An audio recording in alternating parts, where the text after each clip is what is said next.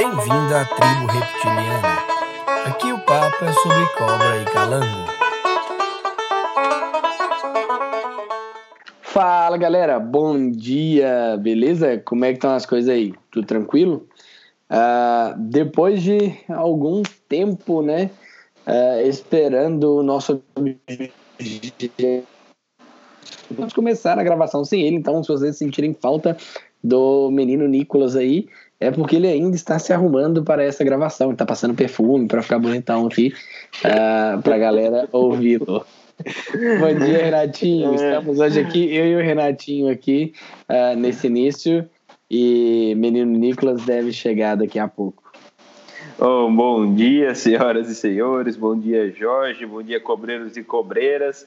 É, imagino que o Nicolas está. O episódio de hoje é muito especial para ele, então ele está lá se gabaritando, passando a régua no cabelinho, está tomando aquele banho relaxante, está fazendo aquele yoga para poder gravar a parte dele com excelência e maestria que o, o assunto de hoje merece, né? Sim, porque o bigode fininho ele já deve estar, tá, né? Agora tá. é cabelinho na régua. É, esse Nicolas nós tem que soltar logo ele, Jorge, senão não vai dar certo. É com certeza. Bom, uh, vamos lá. Estamos aqui hoje para falar uma, umas coisinhas, dando sequência né, nessa série sobre jiboia. Mas antes disso, a gente tem nossa parte de recados, né? O que, que você tem de recado para a gente aí? Cara, eu tenho um recado muito interessante. uh, a gente vai começar a conduzir umas pesquisas com os cocôs do Jiboias Brasil. Então, o professor que está conduzindo essa pesquisa pediu para a gente fazer um, relatório, né, de como saem os cocôs das cobras do Jiboias Brasil, para a gente poder definir a técnica que a gente vai usar. Né? Esse é um trabalho de nutrição animal, uh, com o objetivo de entender como esses bichos. Se alguém tentou se matar aqui. É, entender como esses bichos estão digerindo, estão aproveitando o alimento e como a gente pode oferecer uma, um alimento mais completo para eles, né? Esse é o, o nosso objetivo. Ah, estão fazendo com o Léo aí? Isso, professor Léo. Lara, grande abraço, não deve ser ouvinte nosso, uh, mas é um cara super inteligente, super gente boa. Uh, sou fã do Léo. Conheci ele através dos jiboias também. Eu também. E... Tive esse, esse agradável surpresa de conhecer o Léo pelos jiboias e nós trocamos memes do, dos caras do caixão dançando. Uma é, dica para quem uma dica para quem fala com ele, ele como todos os caras importantes que eu conheço nunca respondem o WhatsApp, e manda um meme dos caras do caixão que ele responde.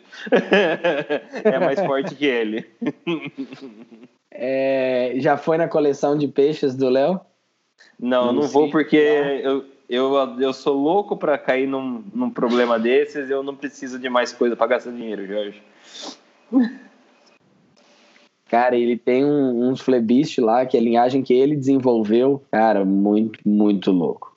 É, é eu sei, ele, ele traz. As, ele traz às vezes aqui pro Fred. Cara, eu nem fico olhando muito, que eu adoro os Flebist. ai, ai, vale a pena a visita. Bom, e aqui no Dinopet, nossos viveiros, graças a Deus, estão ficando prontos. Uh, era para ter saído aí antes do carnaval. Eita, eita. Era para ter saído aí antes do carnaval, mas uh, Covid, né, nos atrapalhou um pouco. Comércio aqui na cidade fechou, os fornecedores não estavam entregando nada. E ontem, no dia, no domingo, dia 26 de abril, eu consegui colocar em uso a primeira bateria, né, que é a bateria dos Pogonas, e estão lá os bichinhos uh, nos seus viveiros novos. Nessa semana aí vai mais bicho para viveiro. Ficou muito bonito, diga-se de passagem, viu? Parabéns. Ai, valeu. Eu vou ter que cortar o seu show porque eu dei aquela fungada em cima do show. Acontece. É, eu esperei dar um silêncio para dar uma fungada. É, é. Bom, Uh, Renatinho, vamos aí para as cornetadas. Na verdade, primeiro deixa eu agradecer, né? Você fez um elogio aos viveiros, muito obrigado. É... E aí, é... eu queria te perguntar fora do, do ar, mas vou te perguntar no ar. Levou a furadeira para casa ontem para tentar fazer uh, o viveiro? Levei, mas não deu certo, não. não Meu deu. pai avisou que meu pai avisou que não ia dar certo, eu achei que ia dar. Na, na verdade, eu achei que não, não ia dar certo, mas vai que, né? E, mas não, meu pai, como de costume, estava certo e eu vou precisar comprar uma broca, sei lá, alguma coisa diferente hoje. É, pai e mãe têm essa mania de estar certo quando eles falam com é. a gente. Não vai dar o que você está pensando. pois é. Eles têm essa mania. Se uma broca não der certo, uma opção vai ser comprar um pinador, né? Sabe o que é um pinador? Não. É, mas... é um aqueles batedores de prego de construção norte-americana. Aquele do perna longa que você aperta um uh -huh. Nossa. o Nicolas não pode ter acesso a esse, essa ferramenta, viu? É, então, com um pinador eu acho que resolve o seu problema. É, vamos ver. Meus vizinhos vão adorar, mas vamos ver. Ai, ai. E. Bom, se não me engano, tem um conhecido nosso aí que tem um pinador em casa, que já fez viveiro com ele. Sério? Sério, o Araújo. Grande ah, abraço é para o Araújo. O que, que o Araújo não tem em casa, né? é, só não tem eu na casa dele, que tem tudo lá. É. Sargento Araújo. Sargento Araújo aí, que com certeza também não nos ouve. Ai, mas abração, um cara super gente boa aí. E vamos entrar nas cornetadas aí, né? Da, da tribo.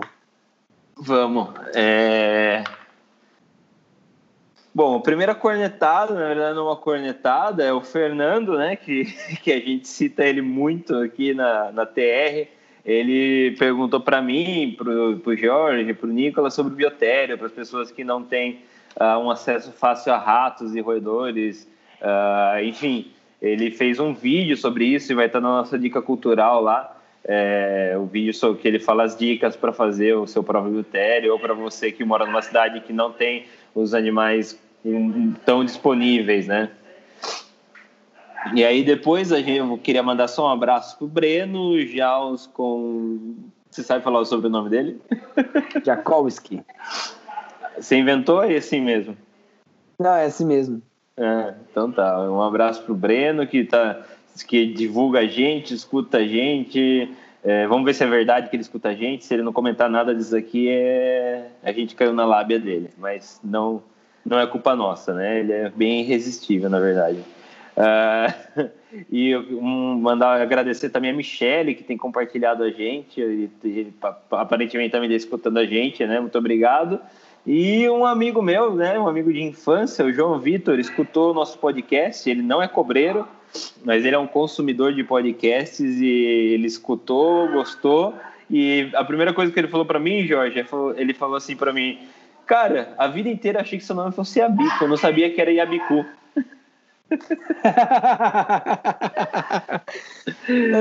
eu falei: De fato, não é. mas eu não vou dar esse gostinho pro Jorge.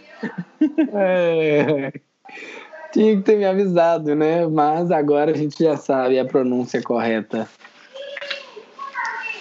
É. Ah, japonês é fogo, hein? É. Bom, então vamos lá para o nosso giro de notícias, né? É... Você quer entrar primeiro aí com a notícia das Matamatá, que é um bicho é. fantástico fantástico, lindo, que a gente teve o prazer de comprar no Peru para você, é claro. E, e que a Essa gente já foi contada aqui no podcast, vamos contá-la de novo num episódio que faremos em breve.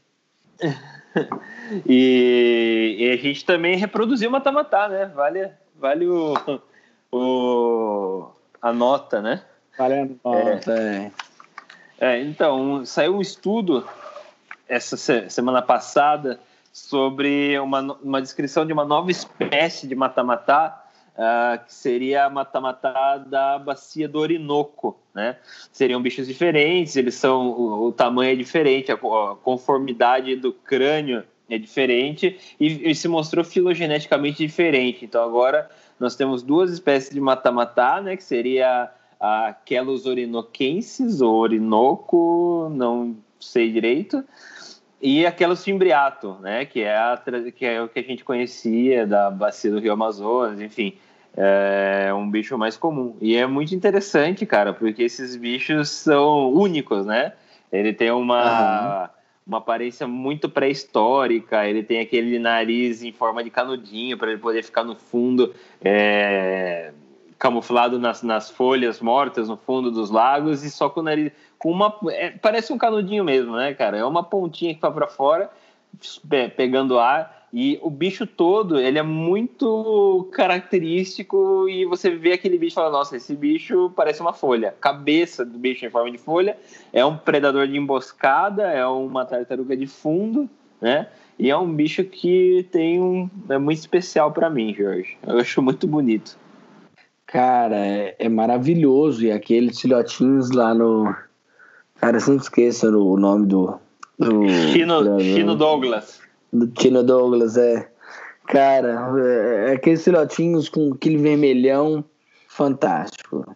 Fantástico, fantástico, fantástico. Valeu a ida no Chino Douglas. Só de ver você sofrendo crise de ansiedades. Bom, acontece.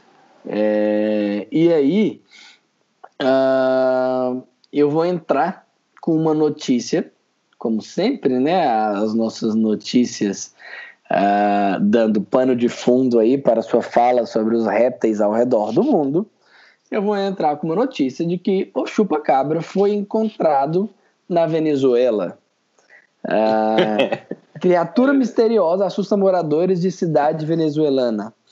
Ramon Morales diz ter tido achado a criatura no dia 8 de setembro, que para alguns se trata do chupa-cabra, tá?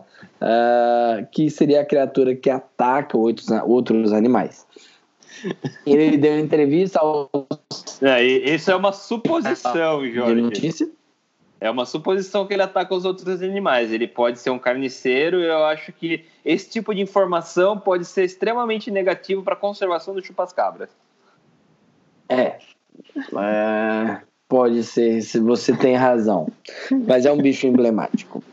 É, ele, o, o, o Ramon Morales ele alega ter encontrado o bicho em San Antônio de los Altos, na Venezuela é, e provocou muito medo nos moradores da região. Tá? Então, é, ele deu entrevista para o canal, canal de notícia e postou foto no seu Facebook, no Instagram dele e o negócio viralizou assim loucamente, tá?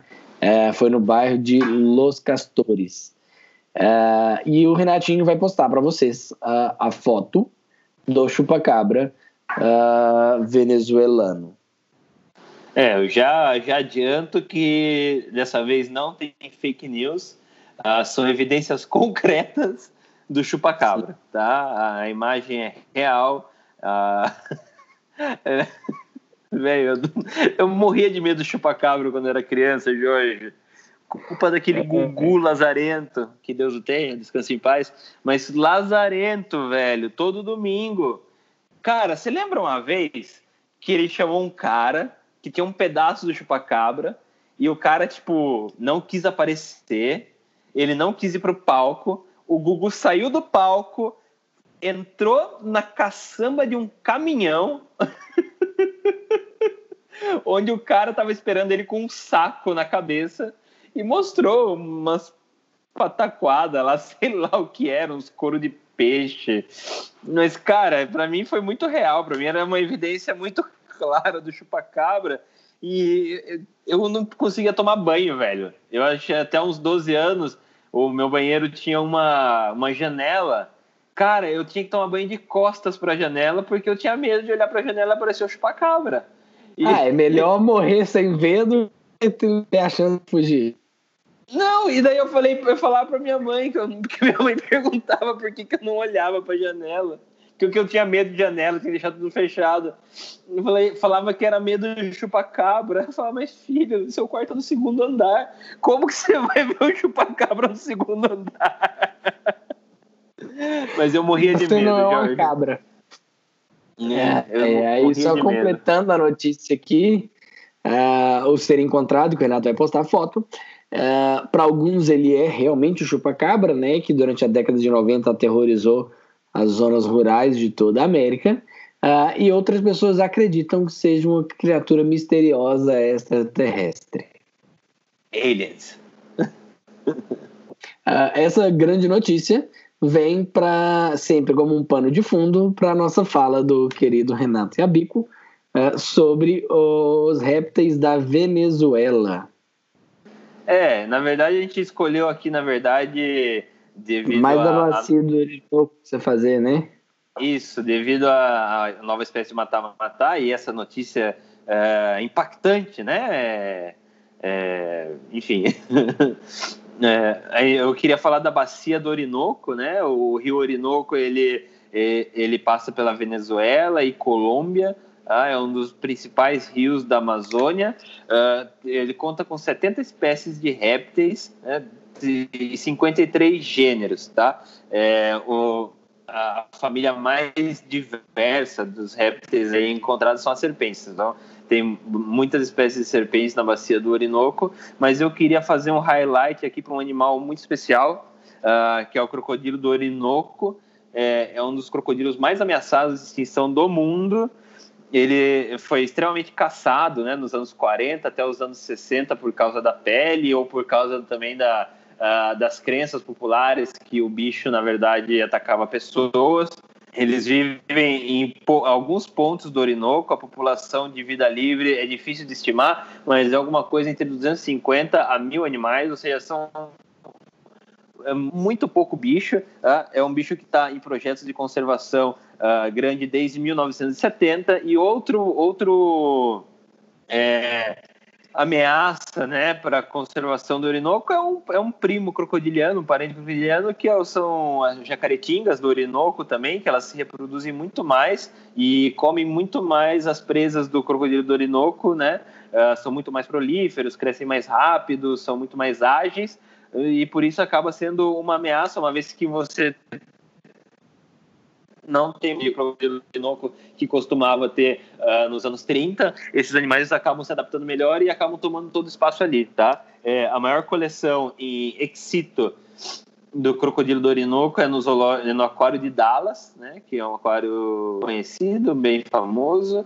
É, eles têm 35 animais dos 50 que tem hoje em excito em instituições zoológicas uh, importantes, né? E é um dado dos INS, tá? É, eles têm uma estratégia de caça muito interessante, é diferente de outros crocodilianos. Eles fazem uh, um C invertido na água e uh, ele meio que faz como se fosse um estilingue no corpo para ele poder mergulhar e pegar os peixes que estão. Aparentemente é um animal bem piscívoro, né? E ao contrário de outros crocodilianos, a, o, dismo, o dimorfismo sexual deles não é tão evidente. Né? Uh, é um animal bem interessante. E uma vez me, eu estava negociando um gavial, Jorge. Um, me, me, pediram para negociar um gavial.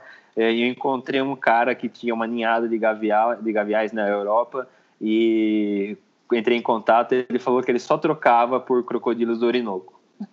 E foi aí que eu descobri que esse bicho é realmente muito raro. E ele tava praticamente tirando sarro de mim. Né? Você quer gavial? Ah, então consegue um orinoco para mim que eu te consigo o gavial.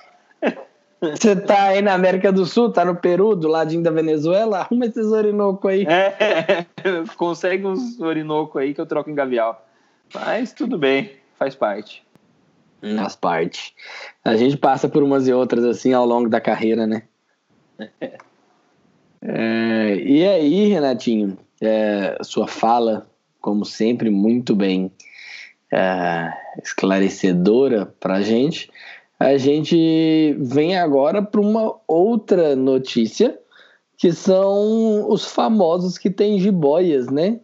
É, uma notícia, cara, e, e, eu achei assim muito importante essa notícia. Ela mostrou bem é, um, assim, a diferença né, entre, entre proprietários e solta aí o, os dois primeiros que eu vou soltar. O que é que eu solto primeiro? Depois a gente faz as comparações. Ah, manda ver. O meu é brasileiro, então fica mais fácil da gente falar.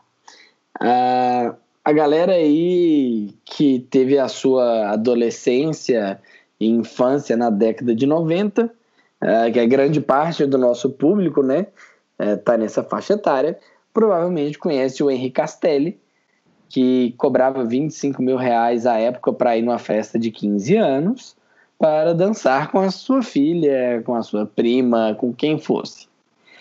Uh, além de cobrar 25 mais para poder dançar com as meninas nas festas de 15 anos, uh, isso não é a notícia.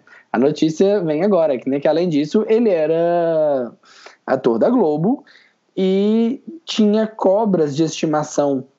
O, vou ler aqui dois trechinhos de reportagens de sites diferentes. Um é da Isto É, o outro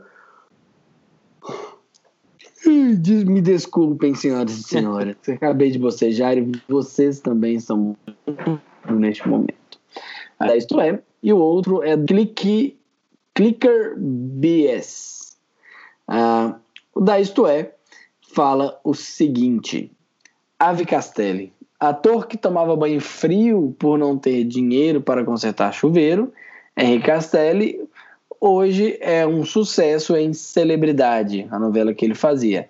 E mora numa cobertura onde já teve um zoológico particular, que essa é a parte que nos interessa. Uh, ele mora numa cobertura no Recreio dos Bandeirantes, no Rio de Janeiro.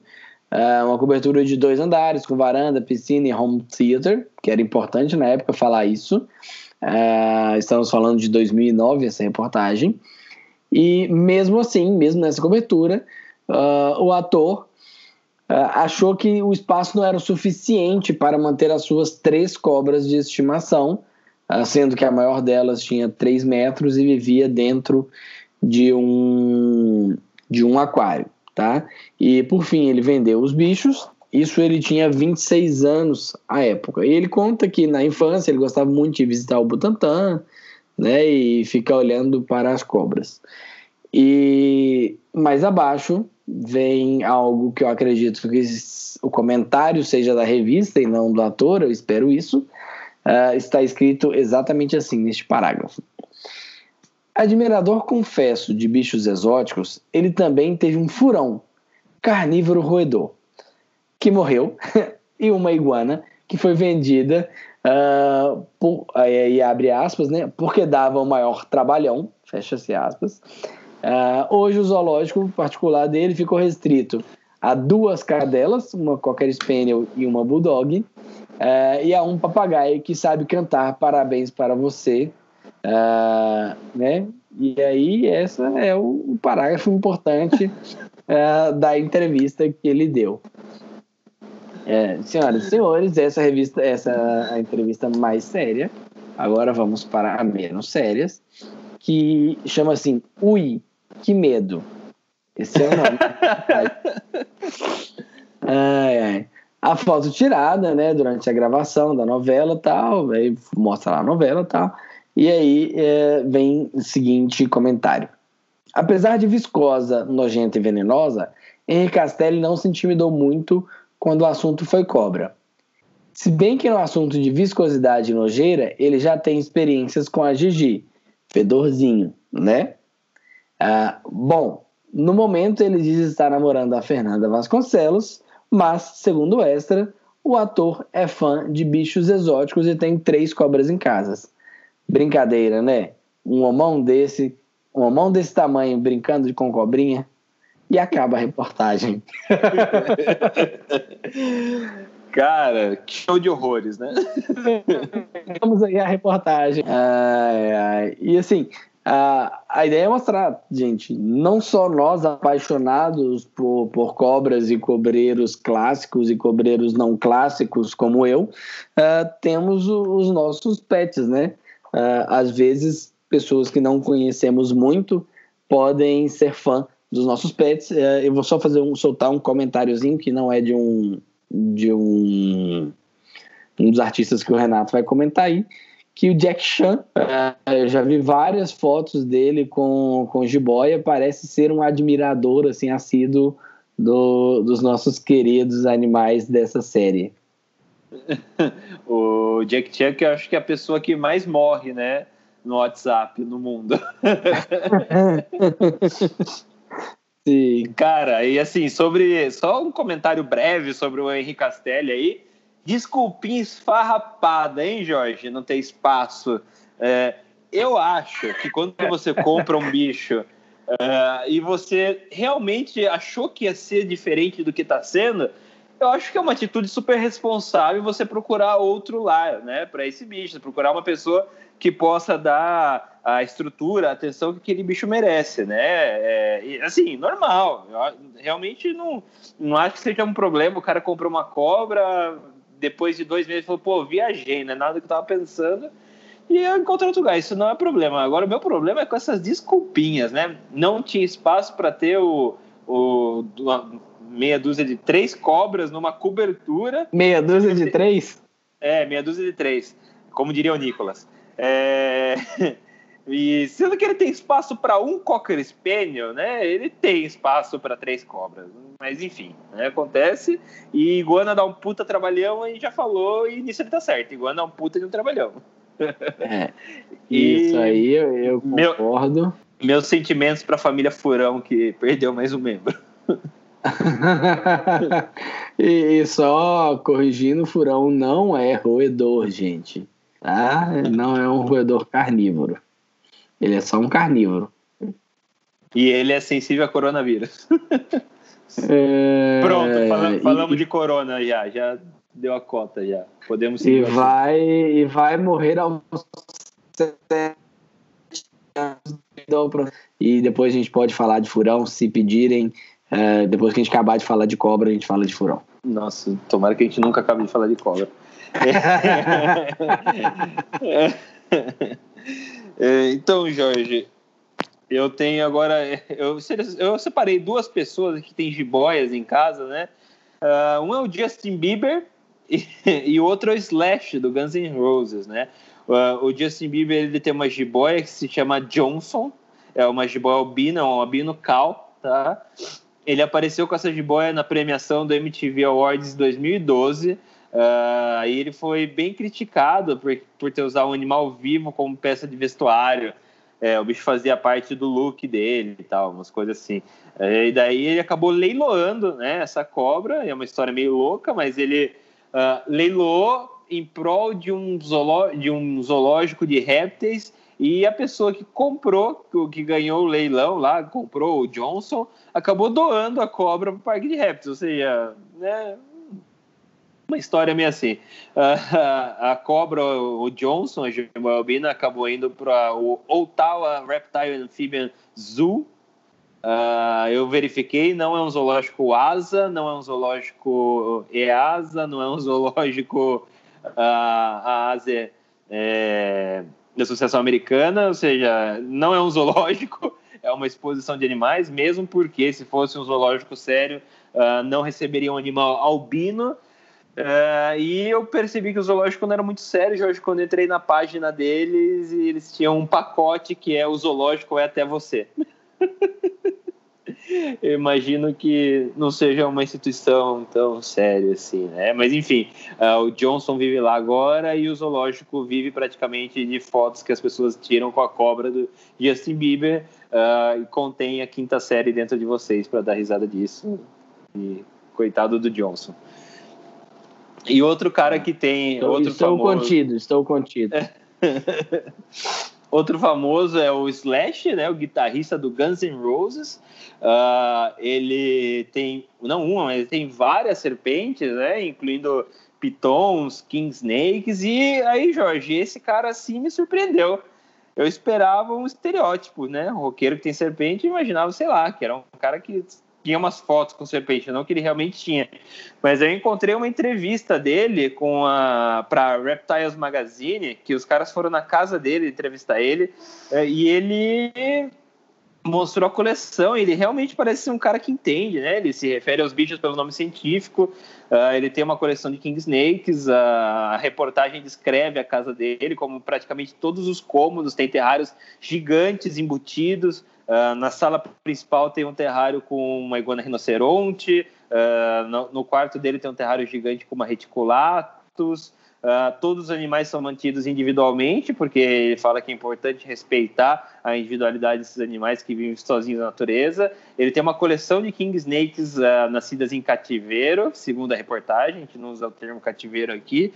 Uh, e ele tem uma jiboia chamada Pandora, que na verdade é um macho, mas ele só descobriu depois, ou seja, mais um que caiu na conspiração do casal de macho e casal de fêmea. que, que assombra Nunca, né? o, é, que assombra a tribo reptiliana. Então, se você nunca comprou uma cobra com macho ou fêmea e o bicho era de, do outro sexo, é normal. Até o Slash, tá? Já passou por isso. E a Pandora, que é a jiboia dele, ela aparece no vídeo da música Patience, tá? Se você... Eu, eu, eu tive o trabalho aqui de separar Uh, ela aparece no minuto e três, tá? Porque essa música, para quem sofre de algum nível de misofonia, ela é horrível, mano. Porque o cara começa subiando e o cara parece que não vai parar de subiar nunca, cara. E eu me incomodo, eu me incomodo com isso, mas eu quis ver a jiboia. Então a jiboia tá em 1 minuto e 3, tá, senhora? Se vocês sofrem de misofonia, uh, vai para 1 minuto e 3 ou tira o som. A jiboia é bem bonita, um macho grande, uh, muito bem cuidado. E ele conta nessa entrevista também, Jorge, a história do Clyde, que era uma anaconda que ele tinha, né? Uh, e era, é, ele tinha antes de ser famoso, quando e você vê uma índole interessante do cara, né? Porque ele tinha esse bicho antes de ser famoso. Quando ele começou a fazer turnês, né, por, pelos Estados Unidos, ele tinha que procurar pessoas entendidas para cuidar do Clyde, porque ele já sabia que a anaconda não era um bicho fácil de manter, né? Um bicho que tinha algumas uh, exigências mínimas mais complicadas, né? Um pouco mais trabalhosas, né? E o Clyde acompanhou ele uh, por muito tempo e acabou morrendo, acho que faz cinco anos pela reportagem, mais ou menos, uh, que o Clyde morreu,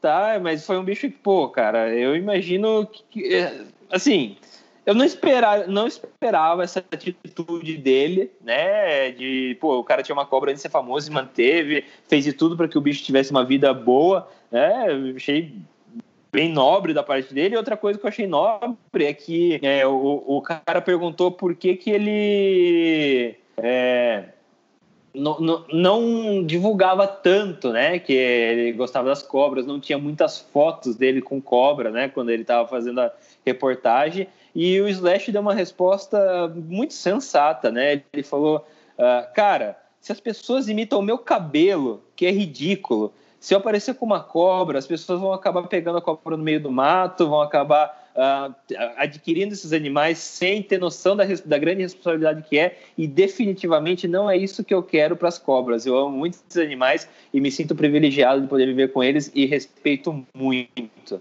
Tá? Uh, ele também foi perguntado sobre reprodução. O, o cara da Reptiles Magazine perguntou para ele se ele reproduzia ele falava que não, que o mundo já tinha muitas cobras e ele gostava de manter elas uh, só para dar uma vida digna e respeitosa. A maioria das cobras eles são animais resgatados, são animais que as pessoas compram e depois não querem, como o Henri Castelli, diga-se de passagem. Uh, e falou também que. Ah, e ele também. Isso não foi nessa revista, mas eu encontrei essa, essa, esse comentário dele em outros, outros, outras mídias. Ele falava que a Reptiles Magazine era muito melhor que a Playboy. Isso um roqueiro dos anos 80, 90 falando. Uh, responsável.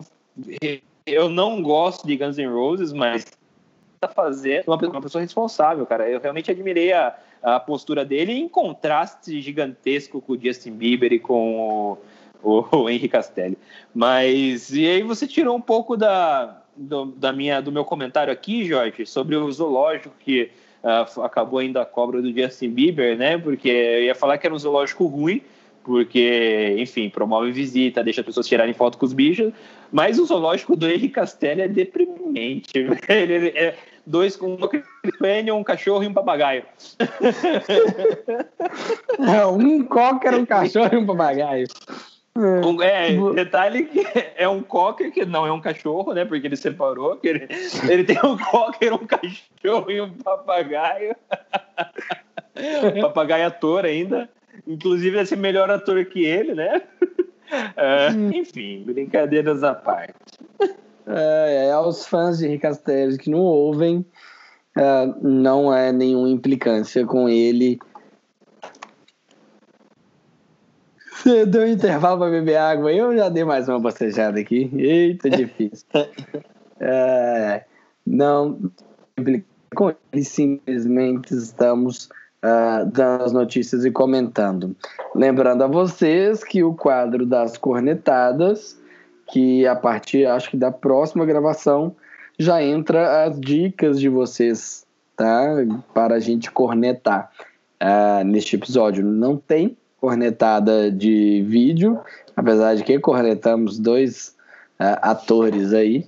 E vamos entrar no, no nosso tema do dia, Renatinho? Vamos, só queria reforçar, né, que a gente corneta, mas a gente gosta de ser cornetado, né? Nós somos os únicos, o único podcast de répteis brasileiro que divulga as cornetadas. E ouso dizer que somos a única mídia, única mídia uh, da comunidade herpecultora do Brasil que admite as cornetadas e publica as cornetadas e tira sarro entre nós mesmos das cornetadas, porque é muito gostoso quando o Nicolas e o Jorge são cornetados. Imagino que o, o sentimento deles seja recíproco para mim.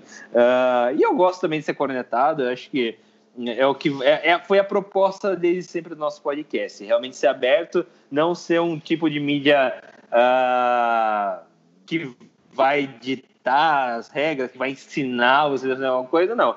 É, nosso objetivo sempre foi abrir o diálogo, sempre foi trocar experiências e que todo mundo cresça junto, mas de preferência que eu nunca esteja errado, mas às vezes acontece. é, é, então no mesmo final de comentário seu aí, que preferência que eu nunca esteja errado. Bom, uh, vamos entrar no tema aí. Uh, a ideia era a gente fazer uma ordem cronológica uh, dessas mutações de jiboias, mas o menino Nicolas ainda não chegou. A gente deixa a fala dele para o final, uh, ou se ele não acabar de acordar ainda, uh, a gente põe a fala dele para o próximo episódio. Vamos dar sequência aqui. É, só ah. para falar, Jorge, eu, eu separei. A gente vai falar de. A gente tentou fazer um levantamento de todas as mutações conhecidas de jiboia, uh, mas foram muitas, então a gente decidiu separar. E no episódio de hoje a gente vai falar, na verdade, das uh, jiboias uh, da, das imperatoras colombianas, né? Porque daí no próximo a gente vai falar de Central América ou outras é, mutações emblemáticas, assim, que a gente deixa para falar da Princess Diamond, que é uh, um episódio à parte, né? Acho que a história da Princess Diamond é, é digna de uma série da Netflix. eu imagino. Eu imagino o, como que é o nome dele? O Wagner Moura interpretando o, Jeremy Stone. e, sei lá, é, Uh, Giovanna Antonelli representando a Princess Diamond. Uh, que é Giovanna tem que ter alguém para representar a irmã do Jeremy é, pra... Cara, no, pra quê? Ah, sim. Você lembra Giovanna Antonelli que ela fez Isso. até uma japonesa uma vez? Você não lembra? É. Cara, deu. É que você não é japonês, você não se sentiu ofendido. É, mas tem uma novela da Globo, acho que paciente, sei lá, mano, que era, era a história da imigração japonesa, tudo, e me mete a Giovanna Antonelli como japonesa, mesmo. Será que os caras não tinham uma atriz japonesa? Não tinha nada assim. Ah, e o pior era. Podia o, contratar o Sabrina Sato? O Luiz Mello era um japonês, velho. cara, absurdo, né? Então, se ela. Se a Giovanna Antonelli interpretou uma japonesa, ela pode interpretar a Princess Diamond também. Então, eu acho digno. Acho que a gente vai fazer uma petição para Netflix contar essa história aí pra gente. A história da Operação Boitatá tem que ser um episódio, né, de, dessa série aí, que é a operação que, em teoria, desvendou a origem, né, da, da Princess Diamond, da cobra de um milhão de dólares e toda a, a história seguinte. É, então, e que é o, de... a Operação Boitatá que fez o repatriamento das sete jiboias que a gente comentou no último episódio, né? A gente falou da, dos animais que entraram, é, ficou isso. E lembrando aqui, Renatinho, a gente deixou parte do roteiro para fora, hein? Gente deixou parte do roteiro que era para esse episódio, o mercado interno, o mercado externo, vai ter que ficar para o próximo episódio. É que esse, esse episódio já estava muito recheado, Jorge. Tem que deixar um pouco para os próximos também. É, é, então vamos, vamos entrar aqui. Uh, Renatinho, 1980, a Nery. A Nery provavelmente é a primeira mutação que a gente tem notícia uh, de, de, historicamente falando, né, de jiboia. Uh, alguns exemplares apareceram importados da, da Colômbia. Uh, o anerístico é a coisa que o Jorge explicou, é basicamente um albino em preto e branco. É, e em jiboia, na minha opinião, fica o bicho muito bonito, meio uma aparência meio prateada, é, varia muito, tá? De indivíduo para indivíduo, os anerísticos, né? Uh, assim, é, como não é um bicho tão chamativo, como por exemplo, sei lá, albino ou IMG ou essas outras mutações que a gente vai comentar, talvez esses registros que a gente tenha não sejam tão bem apurados, né? É, é, são animais que às vezes passam despercebidos, passam como animais comuns, só que é um pouco diferente, né? Você lembra, Jorge, de uma ortone que tinha lá no Peru? Para mim, aquele bicho era anerístico, cara. Sim. É, tinha nada de vermelho naquela ortone, né? É, é. então, para mim, aquele bicho era. Enfim. É. Uh, e é, de... Assim, deixa eu só, só pontuar que você falou um albino em preto e branco, né? É, que o albino, eu vou entrar depois nisso. Uh, não, não, vou, não vou dar spoiler no albino. Mas seria o anerístico, o bicho perdeu o vermelho. Assim como o albino perde o, o preto, o anerístico o bicho perde o vermelho. Então, o que a gente conhece como jiboia de cauda vermelha fica fora do padrão, né? Vai ficar aquele bicho, é, como você falou, preto e branco ali. E é às que... vezes de amarelo ali só pra sacanear. É, que na verdade, assim, um comentário nada a ver, mas é um bicho que a Larissa gosta. A Larissa não gosta, Jorge, de quando muda a cor no, no rabo das jiboias. Não gosta, não. Ela não ama. Ela falar que incomoda a mudança brusca de cor. É, não é uma coisa tão agradável aos olhos, mas ela acha lindo. Mas ela prefere os bichos que não tem essa, essa coisa. Então, para mim, a Nery é um bicho bem interessante do ponto de vista de nós dois. Se tivesse no Brasil, eu teria uma Nery com certeza. É. Aí a, a, primeira a Nery que realmente foi criada, foi, foi que nasceu, né, e sob cuidados humanos, foi é, no final dos anos 80, o ano não está especificado nas minhas referências, mas foi um criador da costa oeste, né, chamado Glenn Carlsen, né, e ele provou que era um, um gene uh, recessivo simples, né, é, cruzando dois animais Uh, dois filhotes nascidos de um animal cinza que veio de uma importação, né? E, e ele tendo lá o, a porcentagem de filhotes e provou que na verdade era uma mutação simples excessiva, né? Uh, e assim, vale a gente lembrar que varia muito de indivíduo para indivíduo, tem algumas linhas de anere, uh, de anerice, mas ela varia desde o até o marfim, sabe? Uma coisa assim. É, cara, os bichos são muito bonitos. É, e mais tarde, né, depois da década de 90, é, alguns animais provavelmente chegaram antes, mas o primeiro animal que foi provado uh, foi foi uma central, mais especificamente da Nicarágua, né? Uma anerística também, que foi provado ser genético, ser recessivo simples, e é o que eles chamam de anerístico tipo 2, tá? Uh, então fica aí o registro que você pode ver na genética quando você vai ver aquelas fotos de gringo, aqueles combos maravilhosos com anerístico. Uh, você vai ver anerístico tipo 1, que seria o anerístico colombiano, que foi produzido foi a Nicarágua, a, a Neri tipo 2, tá? que é o bicho da América Central. Muito bonito, diga-se de passagem. Ah, eu acho fantástico a Neri. E eu sou apaixonado. Renatinho, eu vou dar o tunga um pouquinho aqui no seu, uh, no seu, no sua linha do tempo, porque é. você botou aqui 1989, Arabé. É. 89, Albino. Só que o primeiro ato de Albino, ele é de 83. E aí eu vou pular o arabesque e vou falar antes. Enquanto isso, dá tempo do Nicolas, que acabou de baixar o Skype no computador, entrar na nossa conversa. tá? Cara, é... eu acho que eu coloquei o ano de... Coloquei o 89, foi o ano que o Peter Cal elas. Sim. Mas elas chegaram antes, em 83, o, o consórcio lá do Ruiz uh, não conseguiu reproduzir nenhum bicho do grupo. Uh, uh, e em 89, um dos machos do grupo que chegou para o Peter Cal. Então, Peter Cal comprou o, o macho, o patriarca, né, o bicho que deu origem a todos os outros. Em 89, o meu erro, cara. Confia na minha memória, desculpa.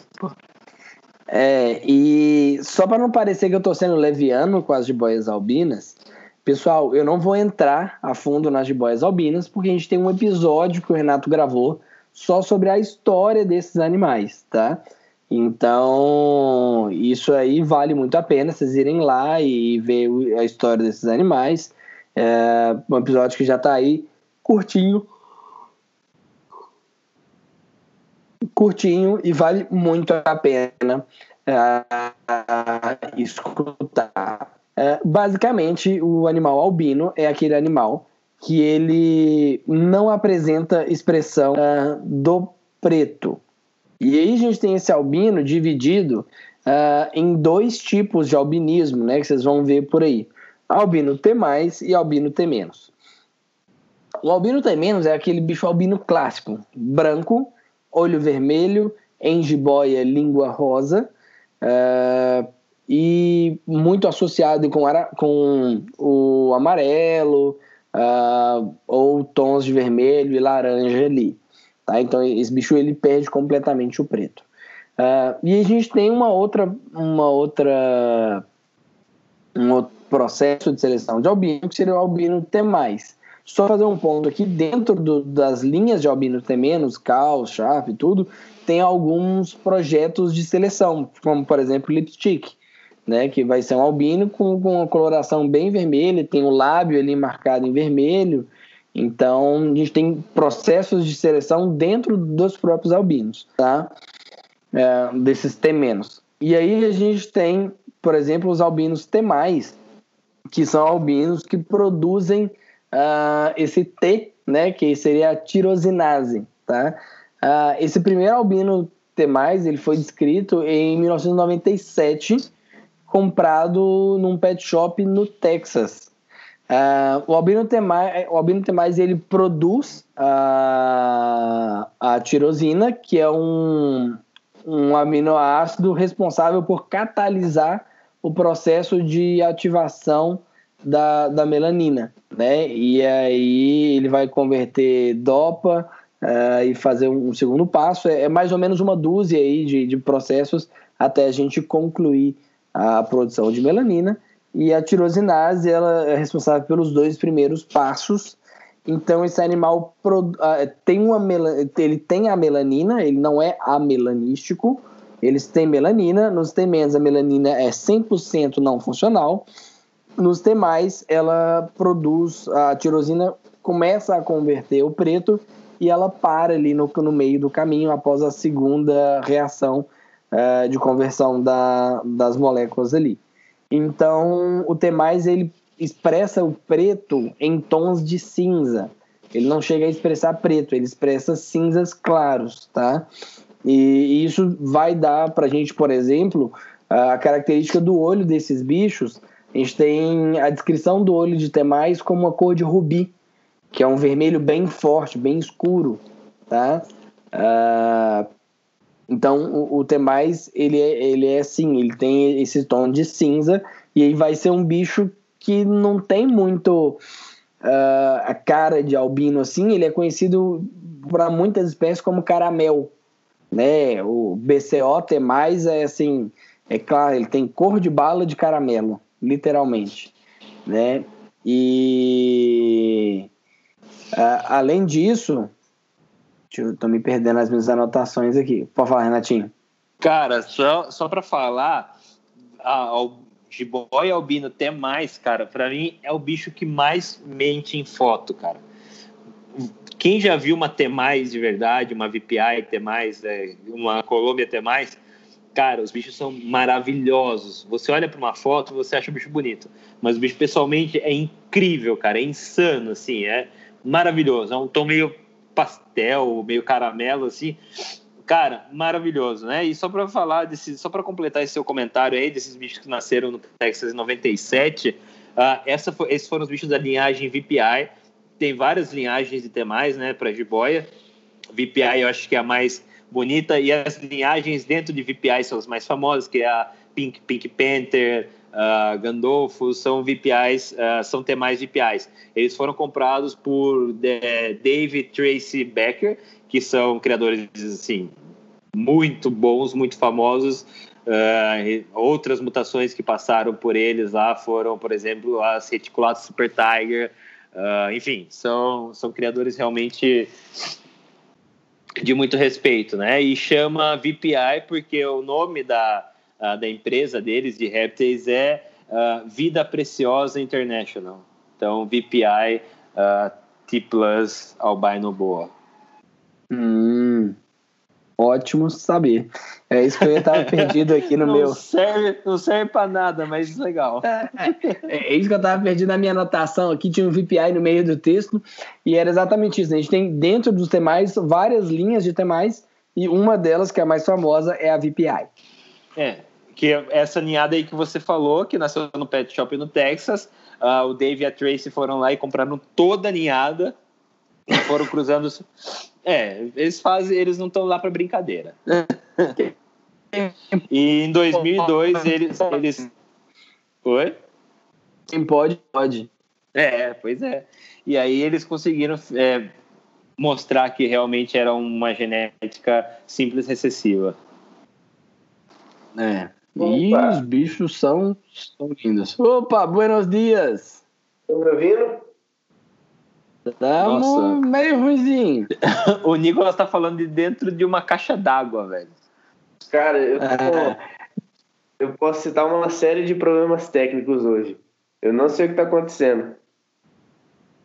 Eu tô ouvindo vocês picado e a tela do meu telefone tá bege. Você, eu tô ouvindo você picado, na verdade, também. Nossa, velho. Cara, meu telefone ficou com a tela toda bege e ele simplesmente não fazia nada. Tipo, toda bege, uma cor de areia. E eu, ele não desligava, ele não ligava, ele não carregava. E tá assim até agora. Eu tô vendo você, tipo assim, meio que com um filtro. É o bug do milênio. Chegou agora em Minas o bug de 2000. Horrível.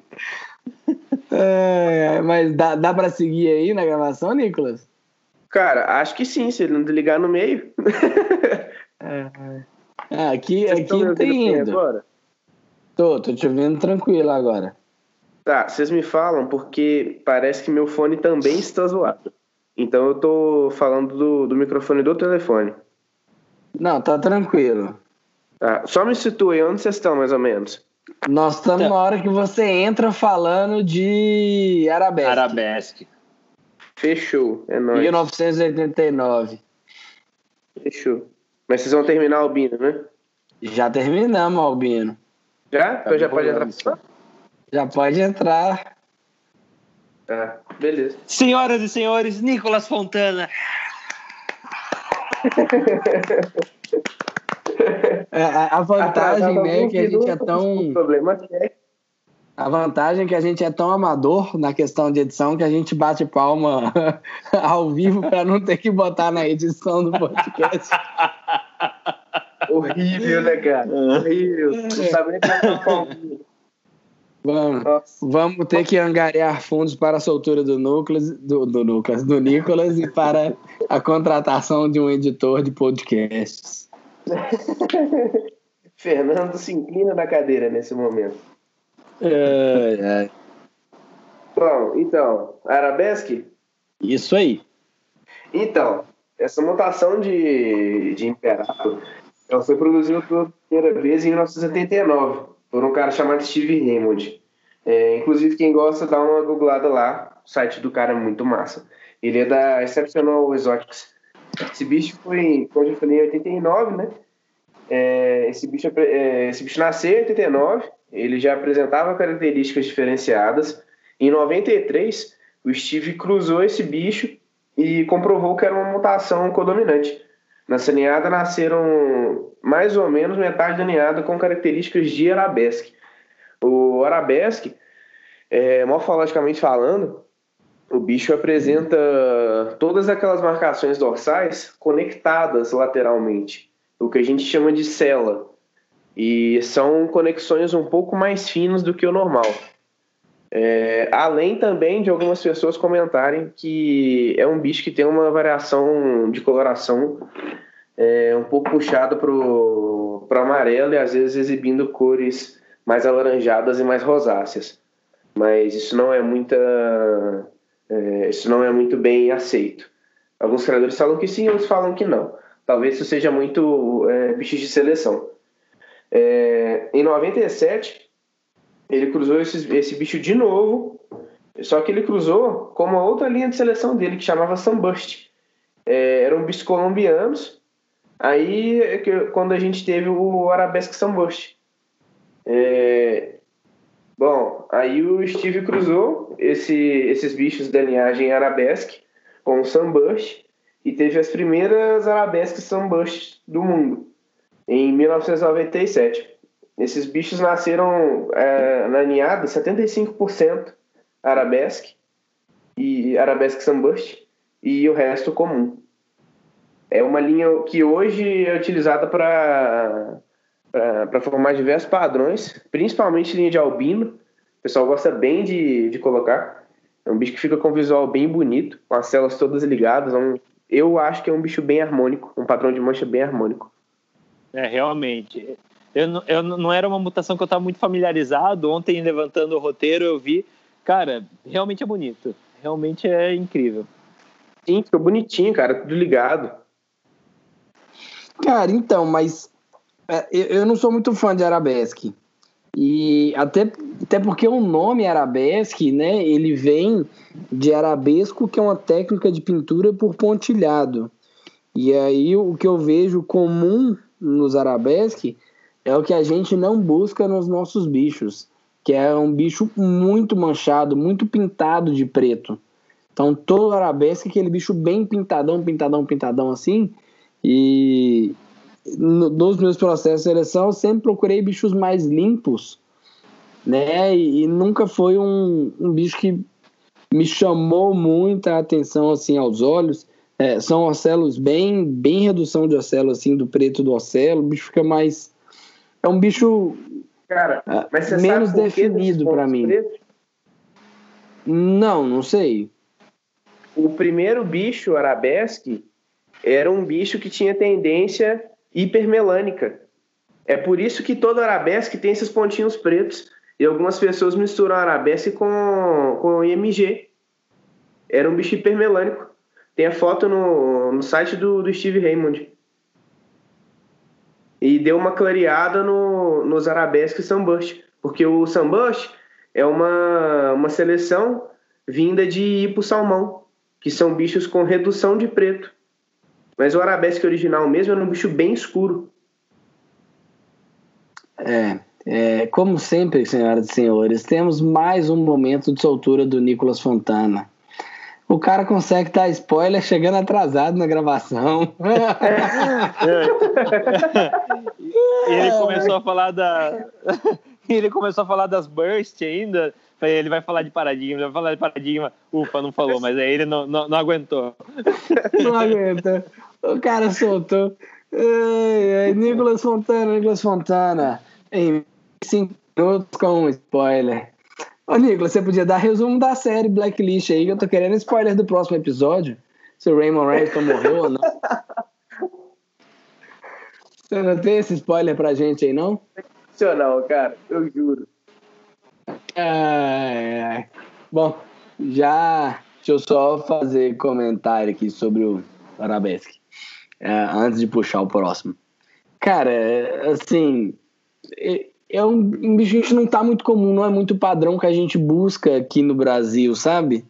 Então, é meio, meio difícil.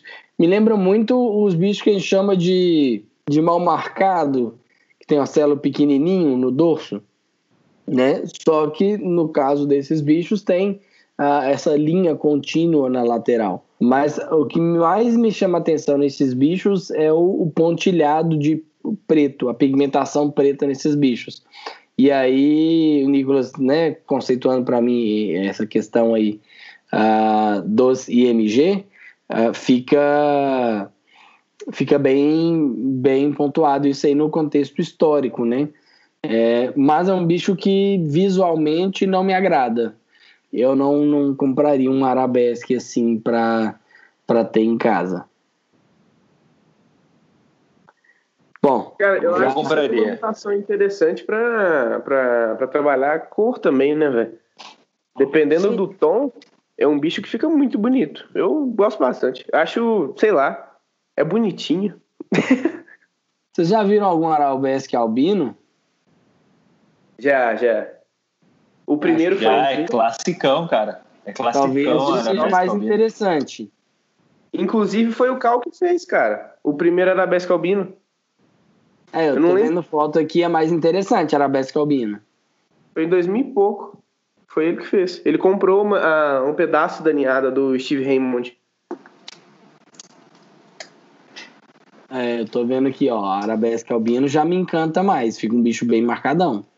Eu vou até copiar essa foto aqui pro, pro Renatinho postar pra galera aí. É... Bom, vou Vou para o meu aqui, né? É, seguindo o spoiler é, do só, Nicolas aí. Só manda referência para não da foto para não acontecer o que aconteceu comigo essa semana. É, eu coloquei uma foto lá de, de uma de uma cimalha é, para o pessoal identificar e daí o cara que tirou a foto comentou cimalha caçolete. Ah, o dono do bicho. Então. É. Aí, aí deu ruim, né? É. Bom, deixa. Tô pegando a referência neste momento aqui do bicho. Ah, mandando para Renato. É, esse é um arabesque que eu respeitei, esse albino aí. Marcou bem amarelo o, o bicho. E inclusive é um Leathertail, já que é para dar spoiler no episódio de hoje. É, vamos lá. Tamo, é, passamos Albinos, passamos Arabesque e passamos a Neri. Então vencemos aí a década de 80. Vamos entrar no início da década de 90 com os hipos, né? Como o Nicolas já deu o nosso spoiler aí, hipo é o animal que tem a redução uh, na expressão do preto, tá? É uma redução, não é uma ausência, e é uma, uma, um padrão co-dominante é, em todas as linhagens, então tem uma dominância, uma codominância ou dominância incompleta. A gente tem o padrão super aí, uh, o Renato já comentou que aparentemente o padrão super hipo Uh, super não, é, Super Motley que era o outro. A gente tem o padrão uh, Super, é Super Motley, que vem mais pra frente no comentário. Uh, super hipo são os bichos bem legais, onde é que era o preto, ele fica bem marcado em amarelo, principalmente uh, ali na cauda.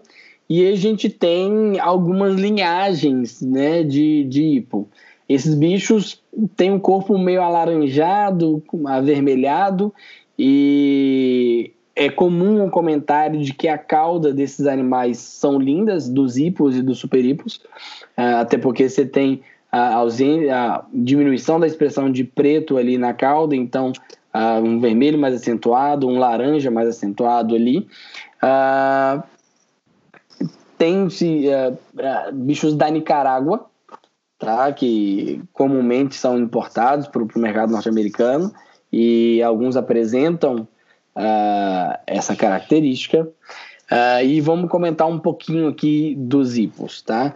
a gente tem hipo sonora, tá? O hipo sonora tem uma cor. A parte vermelha do bicho, uh, segundo as descrições, tem cor de mostarda. E aí eu fico me perguntando qual das marcas parece mais com, com essa mostarda aqui. Se é mostarda Hellman, se é Hammer, aquela escura. É, porque cor de mostarda é bem diversificada. A folha da mostarda né, é bem diversificada a cor de mostarda. É, mas é um amarelo mais de terra, assim, né? É, Senhoras e senhores, temos um Sherlock Holmes entre nós. Exatamente. Olha, os lixeiros estão roubando meu lixo, os cachorros estão avisando. é, e, então são bichos mais, mais cor mostarda, então assim, é para um amarelo um pouco terroso. E assim, a teoria é que esses animais de sonora, eles não precisariam uh, desse parte preta do corpo para absorção de calor, que são animais, né, são jiboias oriundas de deserto, então por isso uh, uma frequência grande de hipo aparecendo nessa região. E os olhos desses animais são coloridos em, em laranja, tá? E aí já saindo de Sonora, passando para. Ah, na verdade, Sonora ainda, né? O, o primeiro hipo foi ele foi confiscado na fronteira do México com os Estados Unidos no início da década de 90, tá? Ah, então a gente tem aí no mercado ilegal, né, levando bicho de um lado para o outro e se descobriu esses bichos hipo a partir de um confisco uh, na fronteira. A gente tem outras linhagens de hipo, por exemplo, a, o salmão hipo, são bichos originários do Panamá, é, os bichos salmão. Em 94, a gente teve a primeira produção desses animais no mercado norte-americano, uh, pelo Richard Hill, tá? É, de um animal comprado em 91. Tá? Então, são animais com dominância incompleta ou codominância, uh, e os hipos apresentam cor bem, bem clara. A gente tem uma outra linhagem que é chamada de Orange Tail, do Jeff G, que são as linhagens puras dos bichos Panamá. Seriam Panamá com Panamá. Ah, os salmão são mistura de Panamá com América Central, com, com Colômbia. Tá? E esses Orange Tail do Jeff G são Panamá. Panamá, que são animais ah, bem menores ali. E tem também uh, os hipo, que seriam, acredito eu, que os mais conhecidos, né? Que são os hipos uh, Colômbia. São bichos bem clarinhos e, e marcantes assim.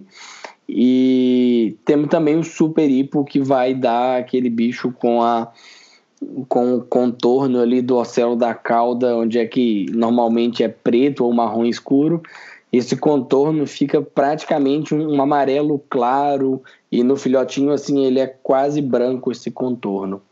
Você tem alguma coisa para comentar aí de hipo, Nicolas? Cara, eu sou fascinado com seleção de salmão em hipo.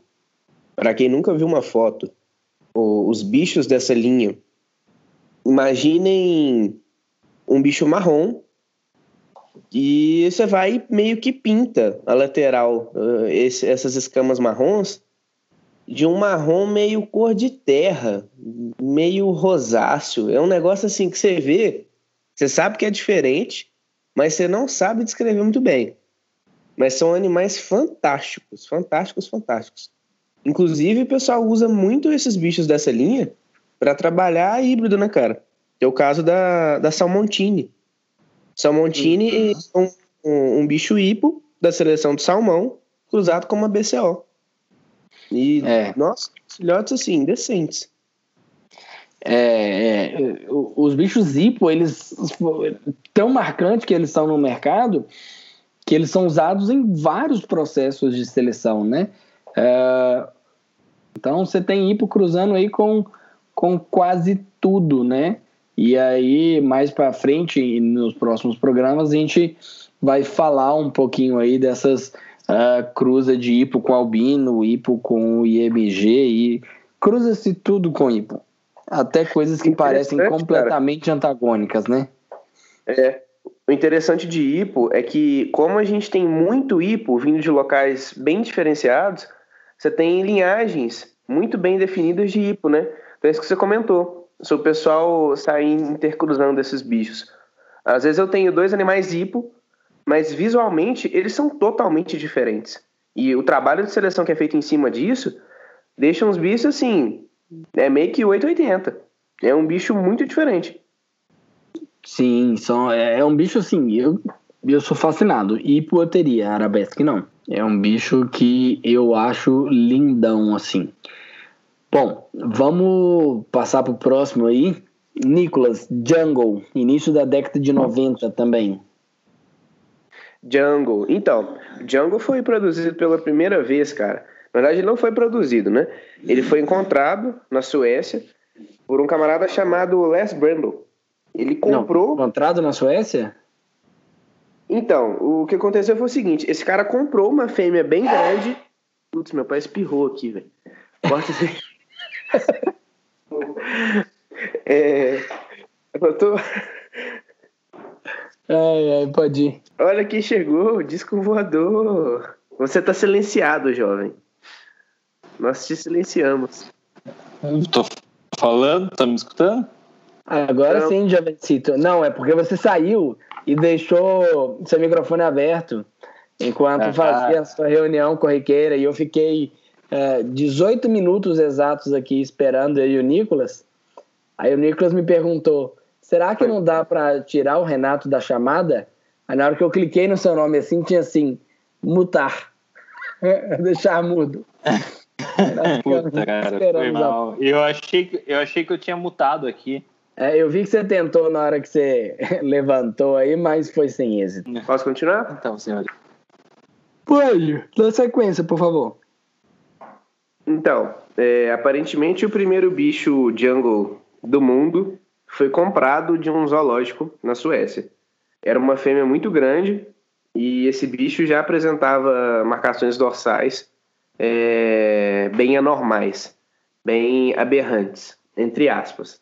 É, Django é um bicho que, ao invés da, daquilo que a gente já conhece como padrão de, de, de marcação dorsal, é um bicho que não tem muito, muita linearidade. É, são marcações bem indistintas, que às vezes o, o pessoal costuma chamar de aberrante, mas entramos aí em uma briga de termos. Porque nem toda jungle é aberrante. Para quem já viu, aberrante é uma marcação fora do normal, aquilo que a gente não conhece. Às vezes, quando nasce alguma BCC um pouquinho listrado, alguma coisa diferente, a gente chama de aberrante. Mas jungle é um bicho que possui marcações aberrantes, mas são marcações originais do jungle, da mutação. Então, não confundam jungle com aberrante, são coisas bem diferentes. É, mas, enfim, essa fêmea grande, ela foi casalada com um macho comum, bicho sem heterozigoto para nada, e quase metade da ninhada nasceu com características de jungle. Aí, anos depois, o, o Les cruzou um dos machos filhos dessa ninhada com a mãe de novo. E teve quase 100% da ninhada nascendo super jungle e alguns bichos nascendo jungle. É uma mutação codominante que aceita é, efeito super então, quando você cruza um jungle com o jungle, o super jungle vai ter características muito mais realçadas do jungle. É... E assim, é um padrão muito variável, pessoal. É, normalmente o pessoal fala que é, é marcação de mancha, mas algumas pessoas também defendem que é um bicho que apresenta características tonais também, um pouco diferentes. O que eu consegui encontrar de consenso é que são bichos mais contrastados, tá? São bichos com, cor mais, com cores mais vivas. E é isso. E eu acho muito da hora. Não sei que vocês curtem. É um bicho que é muito utilizado em vários projetos, né? De combo de mutação. Porque como o bicho fica com, com marcações dorsais bem distintas e bem bagunçadas, dá um visual bem diferente. É, eu, eu acho meio meio polêmica a questão assim, né? Porque é, a gente, é, você falou mesmo, a briga de termos. O, o aberrante é aquilo que é fora do comum. É, mas o comum do jungle é ser diferente do do comum das jiboias. E a gente está falando de mutações de mancha, né? O jungle entraria no padrão de mancha. Então fica meio essa, coisa assim, se é aberrante, se não é. Mas eu acho bichos bonitos. Eu acho que assim, é um, um striped incompleto, né? É, que a gente busca o striped completo, a perfeição no striped ali. E é o caminho para chegar lá e eu acho que passa pelos jungles. Renatinho, quer falar alguma coisa? Eu gosto muito de Jungle, Jorge. Acho incrível. Seguindo o nosso roteiro aí, Renatinho vai falar de um bicho que a gente também já deu um pequeno spoilerzinho, né? É, nas misturas, que são as IMG. Renatinho, traduz o termo IMG pra galera aí. É, bicho Cara, dos anos 2000. Isso, a IMG é Increasing Melanin Gene, é um bicho hipermelânico, por definição. Uh, são aquelas jiboias pretas, né, jet black que eles falam. Uh, isso também tem uma, uma linha, uma... Me perdi, desculpa. ah, está desculpado. Tá, é, então... Só que você não ia tomar nenhuma cornetada, nós vamos te cornetar agora por você perder no seu roteiro de papel. Menino é. não tecnológico. Ué, mas tá funcionando. Eu, eu, perdi as palavras mesmo, não, não foi por causa do roteiro. O roteiro tá certo. É, bom, enfim. As IMGs, né, são aqueles bichos bem, bem pretos, escuros. Também tem uma parte de seleção nisso, né? Tem umas IMGs que não são tão escuras, tem umas IMGs que são um pouco mais claras. Uh, esses bichos de foto que a gente vê uh, são bichos selecionados tá? Não todas as IMGs são iguais, né? Uh, o interessante sobre a IMG, que na, na hora que eu estava fazendo o roteiro, eu coloquei IMG perto da Nery, mas depois a gente escolheu faz, fazer uma ordem cronológica para poder ficar mais certinho, né? É, uma, a IMG, a primeira IMG, uh, nasceu com o Peter Cal, de novo o Peter Cal das Jiboias, e ele nasceu de uma fêmea, a Nery. Que louco, hein?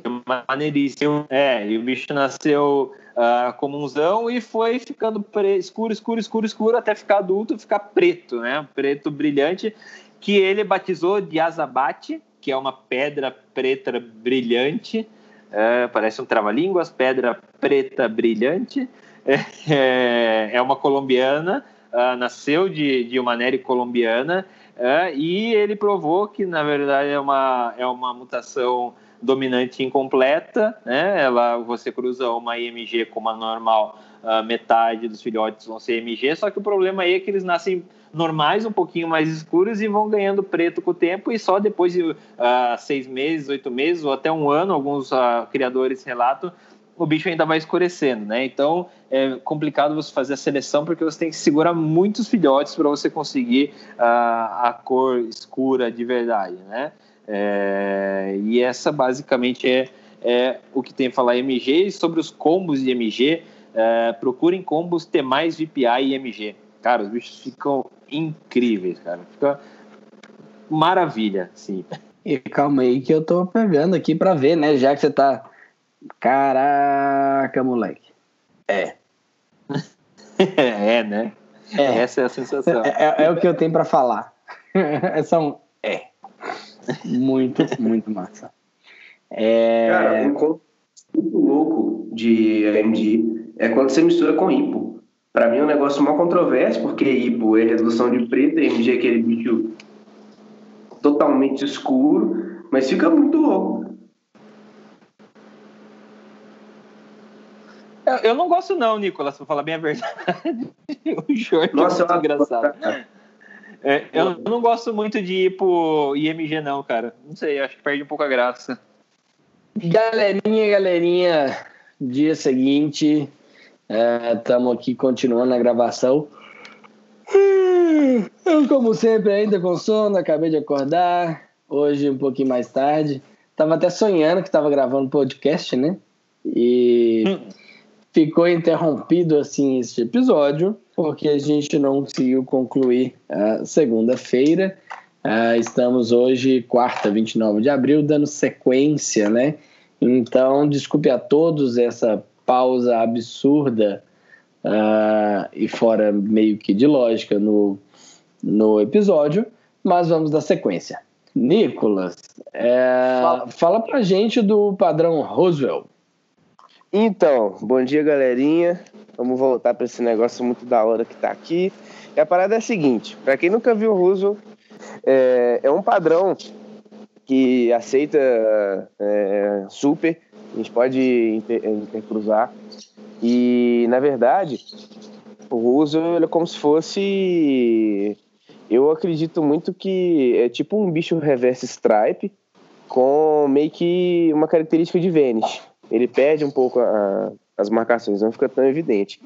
E o Roosevelt, nessa forma, é, ele já é na forma de super. Porque, na real, o que rola é o seguinte: existem os bichos que, que são trabalhados pelo John Barry, que é o cara que mexe com o Roosevelt. E, na real, os bichos são é, Roosevelt, é, Leathertail. Então, quando você cruza dois Roosevelt Leathertail, você tem o Super Roosevelt, que é aquele bicho todo listradão que a gente vê por aí. É, o que não existe de consenso até hoje é que nunca se sabe, não, os caras que trabalham não falam qual o nível de hibridização que eles fazem. Tem alguns bichos que têm característica de BCI, tem alguns bichos que têm característica de BCC, e alguns criadores menores falam que tem sangue de BCC, mas isso não é uma, uma, uma tendência, digamos assim. É uma mutação codominante e é um bicho de design. E é a única coisa que a gente sabe até hoje. É uma mutação relativamente nova que o pessoal tem trabalhado aí. E vocês, o que, vocês acham? Tem híbrido? Cara, tem? na- a, a, a Ros... Não, na, na verdade, a Roswell ela é de 2003, né? E ela é originalmente, ela foi uma cruza de albino cal com Suriname, de, de vida livre. É, para tentar né? produzir uma Suriname albina. Aí nasceu que eles que é o bicho que é o Roswell, né? E cruzando entre eles deu que ele que falou que é Super Roswell, que é aquele bicho todo listrado, né? Aham. E pr- praticamente todas são Leathertail, né? É sim, isso, né? Sim, sim, sim. Todas são Leathertail. É. E- Todas que não são completamente listrado, né? Não, não. Então, o, o bicho listrado é quando você cruza o, o Roosevelt Leathertail com outro Roosevelt Leathertail. Aí você tem todo listrado. Cara, Sacou? eu acabei de fazer uma insanidade de mandar uma. Você cortou seu próprio áudio, Jorge. Essa ideia do gordinho, velho. No, no meio da ideia, ele cortou o É. áudio. Não, eu não cortei. Ixi, foda. Cara, eu acabei de fazer uma insanidade. Mandei lá no grupo lá dos Serpentes Legais, que a gente faz parte, ah, um Roosevelt desse aí, né? Todo, todo listradão. Aham. Cara, e o bicho é lindo. O vermelho. é, é, imaginem um, um reverse striped que o vermelho ele sai da cauda e vai até no pescoço. É o bicho completo, completo, com uma, uma linha vermelha de cada lado assim. E esse em específico que eu postei, ele tem embaixo dessa linha vermelha uma linha preta, é, vem uma linha de cor de fundo, aquele marrom, e depois mais uma linha preta embaixo. Cara, é, é muita loucura. E as costas completamente limpas. A Roswell é um bicho que eu sou literalmente apaixonado. Eu acho muito, muito bonito esses bichos completos. E aí a galera mistura com tudo, né? Já vi Roswell albino, Roswell salmão. É, são os bichos muito legais, mas eu acho que esse Roswell uh, comum uh, é mais legal do que, do que os outros, porque esse contraste dessas linhas passando no corpo do bicho é algo fantástico. É. Cara, eu, eu, acho, eu gosto da Ipo Roswell. E foi o bicho que mais marcou, assim. Foi a Roswell que eu vi e mais ficou marcado, assim, na minha cabeça. Que bicho bonito, sabe? É, sei lá, eu acho meio estranho. Eu tenho, uma, eu tenho um certo preconceito com esses bichos design, sabe? Ah, eu acho, eu acho bem bonito, na verdade. é isso. Só. Esse bicho não me enche muitos olhos, não. Confesso que esse bicho adulto, grande, deve ficar muito bonito. Porque esse tipo de marcação, quando você pega um bicho grande, fica muito da hora. Eu nunca vi bicho Roswell adulto. Não, eu hum. falo, por exemplo, Será? quando você pega a stripe de reverse. Você vê um bicho grande, fica muito diferente, cara. É bem mais bonito um bicho adulto que um filhote. Então, como é um bicho com padrão linear, né, de, de mancha, são todos bichos meio estradão, deve ser a mesma uhum. pegada. É, eu não sei. Eu ah, tô vendo um Sanglow Roswell aqui que conquistou meu respeito. Ah, Bom, Roswell, Roswell é da hora, também, sim. Já criar um caos na galera. O quê? Mandar no grupo também? No grupo lá, porque é um caos.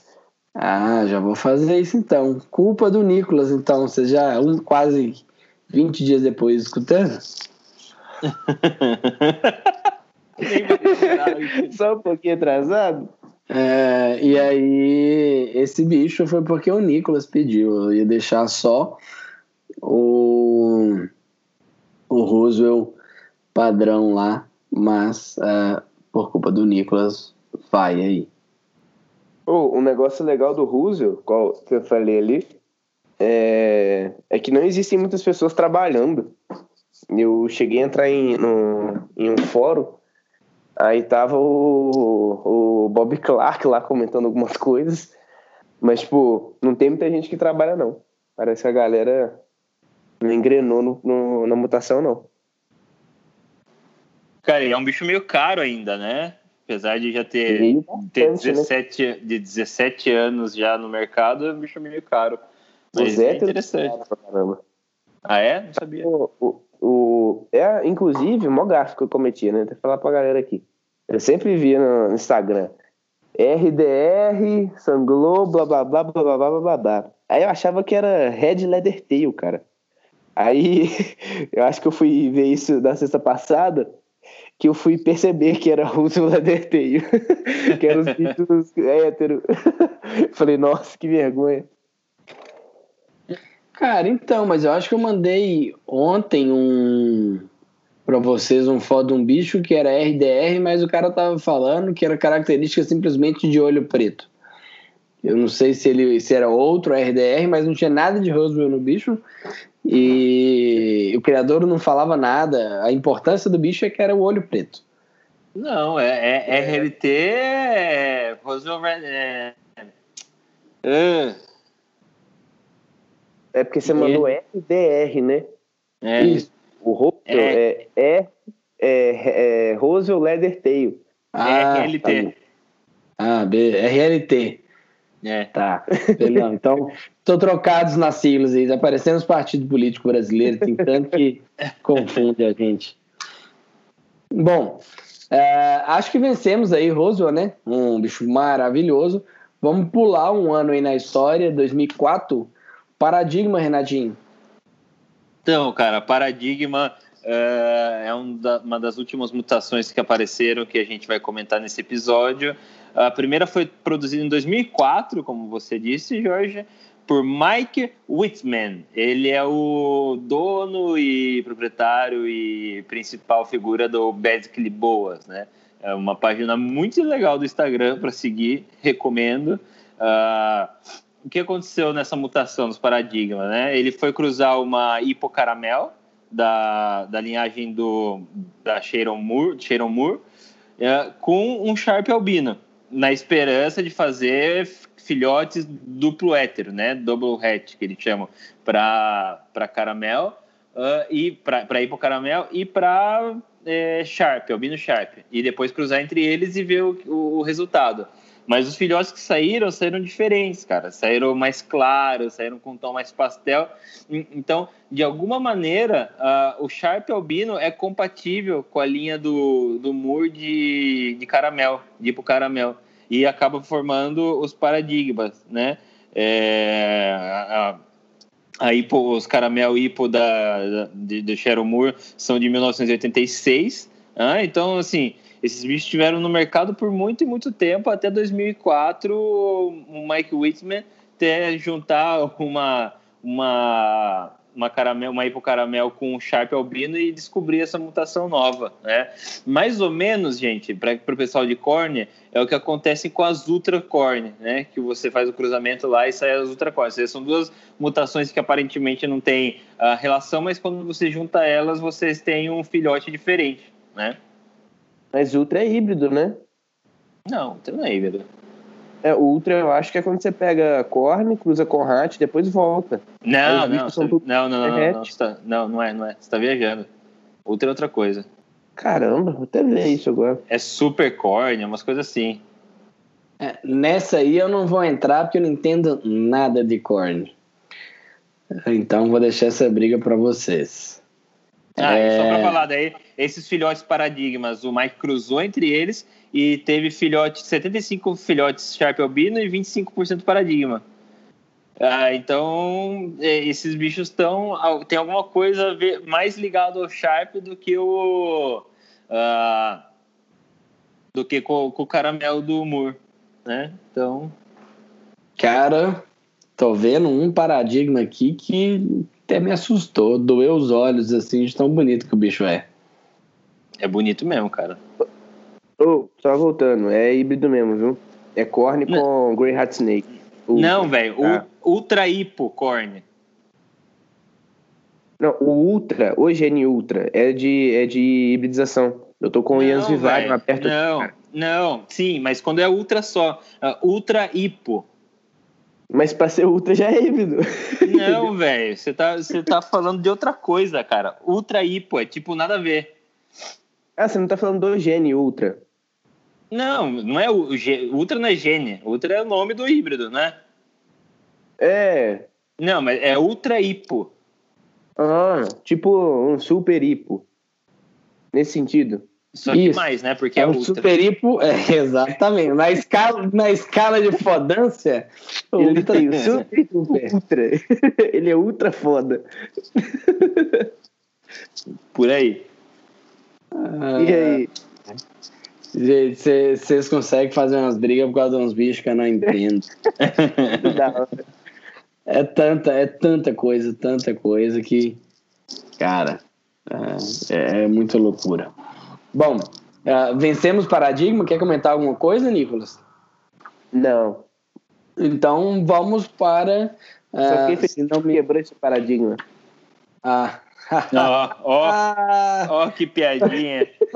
Lembra na escola quando você mandava o coleguinha escolher um dedo? Escolhe um dedo aqui. é. Escolhe aí, qual você perdeu hoje? Cara, é, e assim, paradigma significa, é uma coisa, é um exemplo, né? E, não sei, eu achei que foi mal batizada, porque é uma puta de uma exceção. e, enfim. É, é. Oh. Eu nunca entendi o nome dessa mutação. Nunca. Ah, cada um dá o nome que quer, né? E aí os outros se acostumem. Pois é. Deve ter perguntado pro filho dele assim: fala o nome desse bicho aí. Paradinho. Beleza. Vai ser isso. É, fala o nome dessa mutação de BCC aí. Senzala, beleza, vamos postar nos fóruns. Era a Senzala, a Broba, a Cangaço. Lembra? Uma vez o, eu, o Jorge e uns amigos, Nicolas, a gente classificou todas as morfes brasileiras. E saiu postando em fórum gringo e os caras começaram a perguntar que bicho que era esse senzala tal. Broma, a broma era top também. É, foi muita loucura. É quando a gente não tem muito o que fazer, né? A gente começa a zoar com o povo de fora. Ah, e eu preciso só informar nesse podcast que, ah, se não me engano, no episódio passado, a divisão do tema foi feita ah, através de um paro ímpar disputado ah, em uma ligação de áudio. O primeiro paro ímpar em ligação de áudio ah, da história levou a, a- a definições de temas de, do nosso podcast. Foi muito legal. Sem imagens ainda. Tem mais, foi ligação de áudio, literalmente. É. A gente tirou para o ímpar numa ligação telefônica. Ai, ai, só a gente. 7h40 e a gente nem começou a brigar ainda. Eu quero falar de um tema polêmico já. Ixi, não sei, hein? É. Ah, vamos para Motley então, né? Falta? Falta Motley. Então, é que eu já tô louco pra, pra, pra dar um spoiler aqui. Eu já ia Ai. falar. Então, partimos para Motley. Galera, o primeiro Motley, ele veio da Nicarágua, tá? Então, a gente pode ver no final desse episódio que várias mutações vieram da Nicarágua. Nicarágua ah, é um grande exportador, tá? Então, tem um cenário importante aí. Ah, foi por Dan e Charlie, Dan e Charlotte Tutterland, tá? Eles importaram, se não me engano, dois machos. Ah, importaram em 2004 esses bichos. Na temporada 2005-2006, ah, eles reproduziram, tá? São animais que têm os orcelos em formato de círculos, os orcelos dorsais em formato de círculos, ah, e bem marcados pela lateral limpa do bicho, né? Então é fantástico. Ah, é, tem dominância incompleta, porque tem o padrão ah, super, mas ah, aparentemente o superipo é incompatível com a vida. Ah, existem alguns su- não, desculpa, o super Motley. Zé ficou louco da vida agora. O Zé puxou a cadeira para trás, estufou o peito, deu uma volta na sala. Agora, É. agora ele acalmou. Não, não são os superipos, são os super. Ah, os super Motleys, eles aparentemente são incompatíveis com a vida. O que é muito interessante do super Motley é que o bicho ah, nasce em tons de cinza. Ele é completo ou cinza escuro ou cinza meio prateado. Ele perde ali Porque já todas as- ele perde ali todas as manchas e, e fica com essa característica unicor ah, nessa graduação de cinza aí que vai do prata até quase preto. Ah, existem alguns animais desses adultos, mas ah, o Renatinho já falou em alguns podcasts para trás, aparentemente esses bichos morrem ali na, perto das casas dos 3, 4 anos. Acho que a gente citou isso quando o Renato falou da síndrome do oveiro de pelo branco, né? Que é o cavalo que Aham. morre em sete dias. O que, que o É, Nicolas é que quer assim- brigar? É, pode, pode falar primeiro, depois o Nicolas entra brigando aí. É, deixa eu falar, daí depois o Nicolas começa a brigar. É, Cara, tem Super Motley adulto, sim. Ah, tem inclusive foto de, de fêmea super, de Super Motley parindo. É, mas realmente é uma coisa muito mal compreendida. Todos os bichos que eu vi adulto eram CA, Central América. Mas, assim, não sei. É, não, não tem, até agora eu não tenho um consenso do que, que acontece de verdade nisso aí. Cara, e você já viu o Temai Super Motley? É um bicho Nossa, não. fantástico, fantástico, cara. É assim, Manda foto aí. você Tem quer que eu Motley, né? Não, super. Ué, é diferente. Cara, eu Ah, não, eu já vi, pô. O, alguns filhotes que eu conheço que estão indo bem são ter mais Super Motley. É, ter mais Super Motley, Nicarágua. Cara, os bichos são assim, clarinho. cla- Não, eu vou mandar lá no, no, bo- no Serpentes Legais. Eu não Pra... tô vendo a cara do Jorge, mas ele até abriu o olho agora. Ele tava meio dormindo. Pra atiçar a galera lá, ó. Cara, é fantástico. É... Bom. E, Nicolas, o que, que você quer brigar aí de Motley? Solta a lenha, vai. Não, não, na verdade não é de Motley, não. É do próximo. Ah, É é do próximo.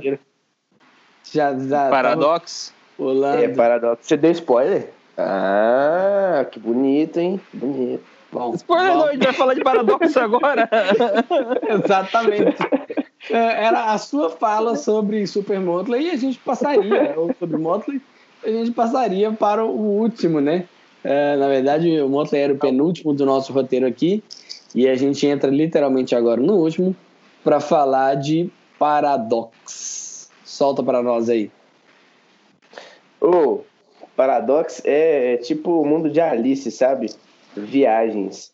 Tem gente que fala que é gene, tem gente que fala que não é gene, tem gente que fala que existe, tem gente que fala que não existe. Mas acho que de forma geral, o que a gente existe, pode tirar existe, esse pô. Não, é porque tem, tem uns caras, velho, que fala que, que na verdade não é nada. Tem, alto, tem umas discussões bem da horas em, em fórum gringo sobre isso, cara. Eu, Mas eu já vi o- a uma discussão explicação- muito interessante que os- o cara tava tentando convencer todo mundo que era um quimerismo. E fazia sentido. É, sim, sim, É, era isso. eu mim é Uma quimerismo. das teorias que mais faz sentido é o quimerismo. Que é tipo, é, é quando meio que dois indivíduos se juntam e formam um só. Aí o bicho vira meio que uma coxa de retalho.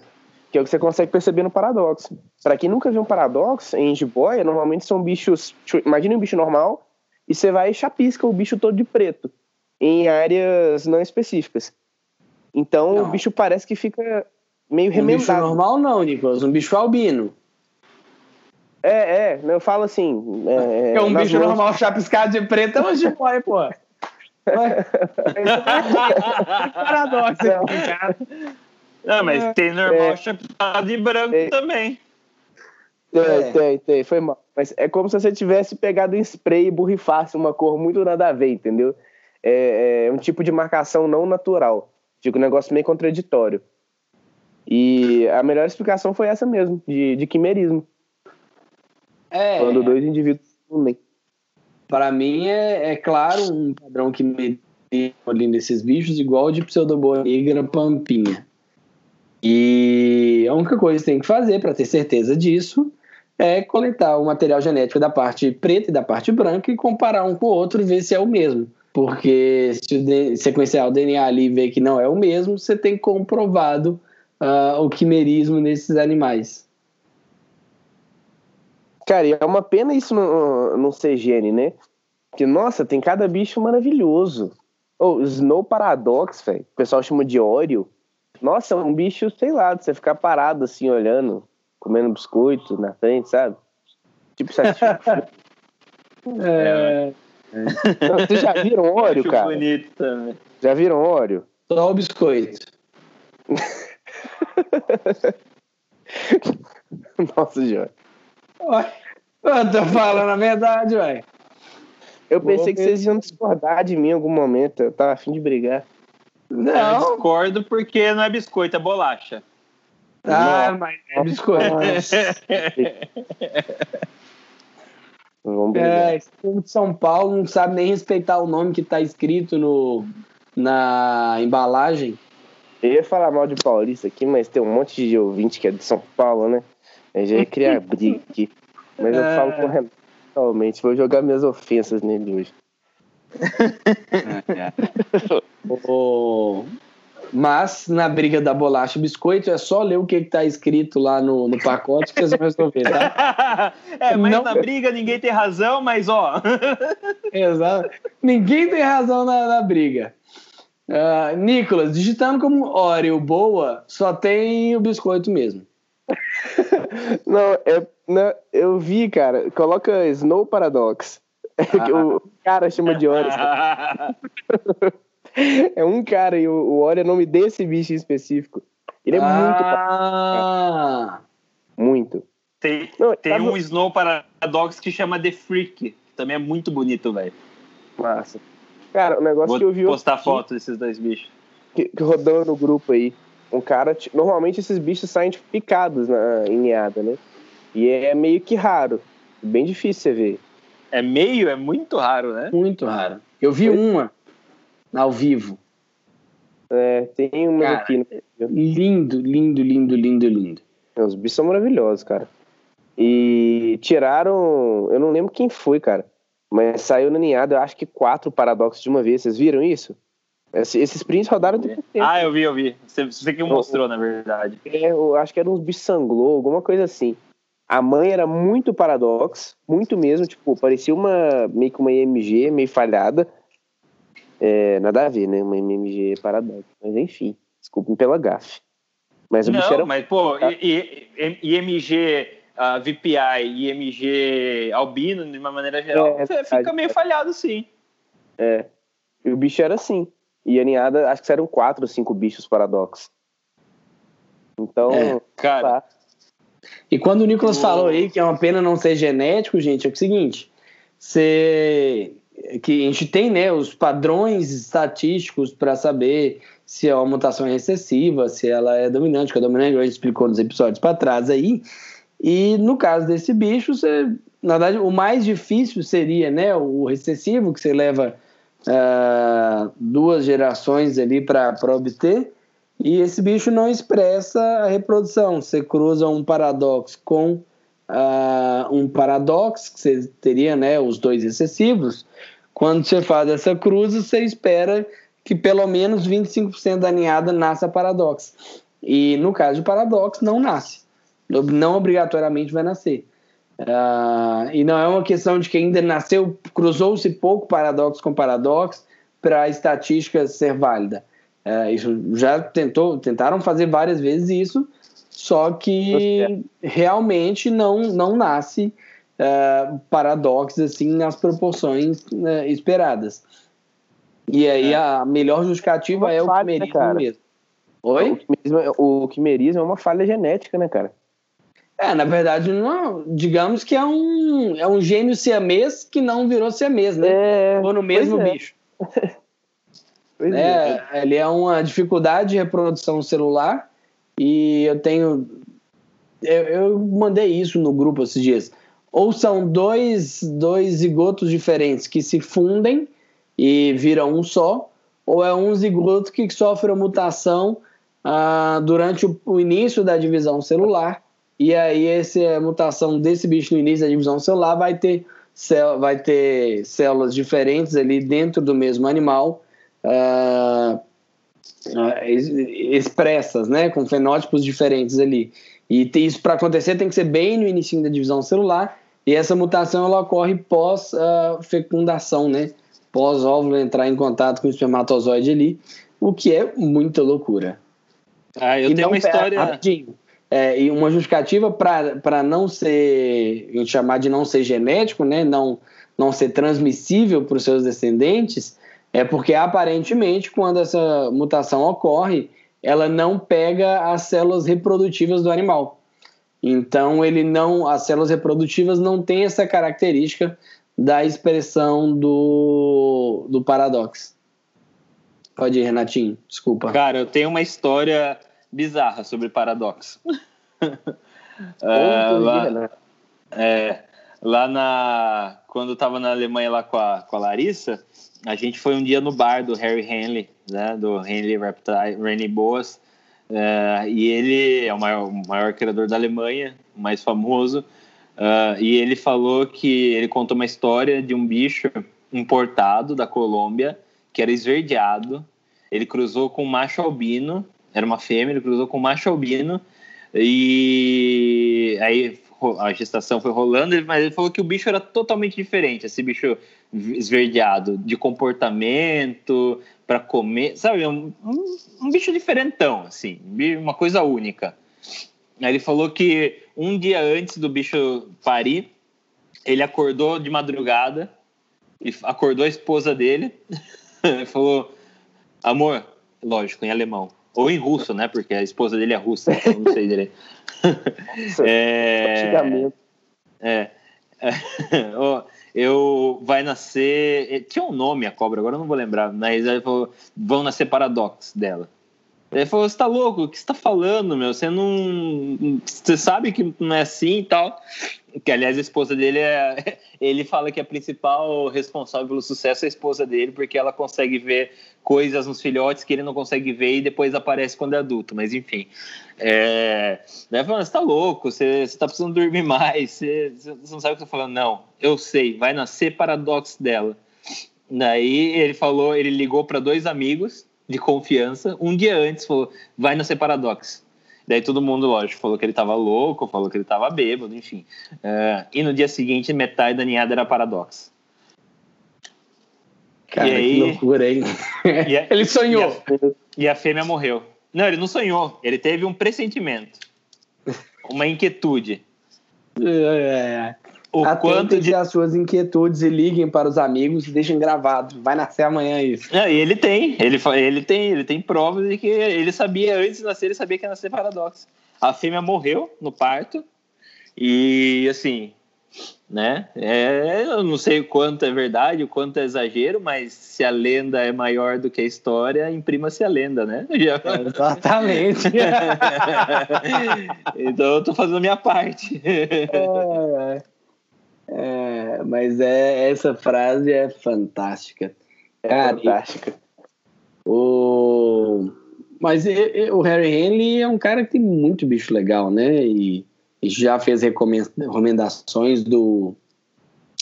Cara, do. Gandalf. Do Instagram dela, é, do Gandalf, que é uma linha uh, de demais que ele tem. Então. Uh, paradoxo para mim fechado que é quimerismo e não tem nada é, que tire da minha cabeça isso. Nicolas, se você quiser brigar, nós vamos brigar no mesmo time, viu? É, é pois é. Agora a gente tem que achar alguém que fale o contrário, Jorge. Ouvintes, o que vocês pensam? vamos brigar. Eu acho que um dia vai ter um documentário no History Channel atribuindo paradoxos aos aliens, né? Então... Nossa, imagina! Vamos aguardar. É. Aquele maluco do cabelo todo atrapalhado. Aliens. Paradox! Nossa, eu tô indo muito disso aqui. Ele vai, ele vai mostrar um mapa, um mapa das estrelas, assim, tá ligado? Quando tá, o céu tá estrelado, e daí ele vai pôr de fundo uma paradox, vai acertar o contraste e vai dar a mesma imagem, tá ligado? Ele vai falar que é o paradoxo, na verdade, é um mapa das estrelas feito pois por é. alienígenas, né? Aliás, né? Grande parte dos alienígenas que habitam a Terra são o povo reptiliano, que incluindo a rainha Elizabeth faz parte do povo reptiliano. Como existem muitas provas concretas disso na internet, e se está na internet é verdade. Uh, e aí, aí só, só não enxerga quem não quer, né? Então... Só olhar a longevidade da Rainha Elizabeth, a longevidade de um jabuti, que você vai ver que é tudo a ver. Cara, tem um vídeo. Ainda bem que nós estamos gravando em português e não em inglês, e ela nunca vai escutar isso. Cara, Ou vai, né? Porque viram, ela repete. qual que é a principal figurinha da Elizabeth? A principal qual? frase? Qual? E aí, meus filhos, vocês já pensaram qual o futuro que vocês vão deixar para sua mãe? Cara, é, é ela que. Mas então, Jorge, eu não sei não. Porque, ó, ela é uma reptiliana. O nome do nosso podcast é Tribo Reptiliana. Ah? Começou ah? a teoria da conspiração já. Eu né? acho que. Começa maluco, tá. E, e não tem gente da Europa monitorando a gente aí no podcast? Sim. Suíça e. Não, mas Suíça é só mãe, pô. E Noruega. Então, Noruega. É, é, eu acho que, ó, não sei não, hein? Senhoras e senhores ouvintes, se começar a acontecer alguma coisa estranha com, com nós três uh, nos próximos dias, nos próximos meses, vocês sabem que é uma conspiração alienígena liderada pela Rainha Elizabeth, tá? Ai, ai. Os caras estão se perguntando por que, que eu escuto vocês. Porque você não tem mais nada pra fazer na hora de limpar o biotério. Porque o biotério tá sujo pra caralho e os caras chegaram a duas horas de áudio ainda. É. que merda. Bom, galerinha, é... ficamos por aqui. Vamos para as nossas dicas culturais.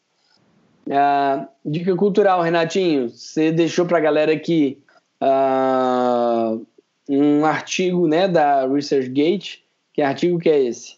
Então, na verdade, minha dica cultural é sobre nossa, nossa introdução sobre os répteis da bacia do Orinoco da Venezuela. É, é uma é, um, um, catálogo de répteis do Orinoco, da, da, da bacia do Orinoco na Venezuela, que eu achei interessante. Uh, minha segunda recomendação, minha segunda dica cultural é um vídeo do YouTube uh, do Dave Palumbo, que a gente sempre comenta aqui, na, visitando o Peter Cal, que é o cara que uh, produziu as primeiras Albino Cal, que produz que a primeira IMG nasceu na coleção dele, de uma Neri, como a gente comentou.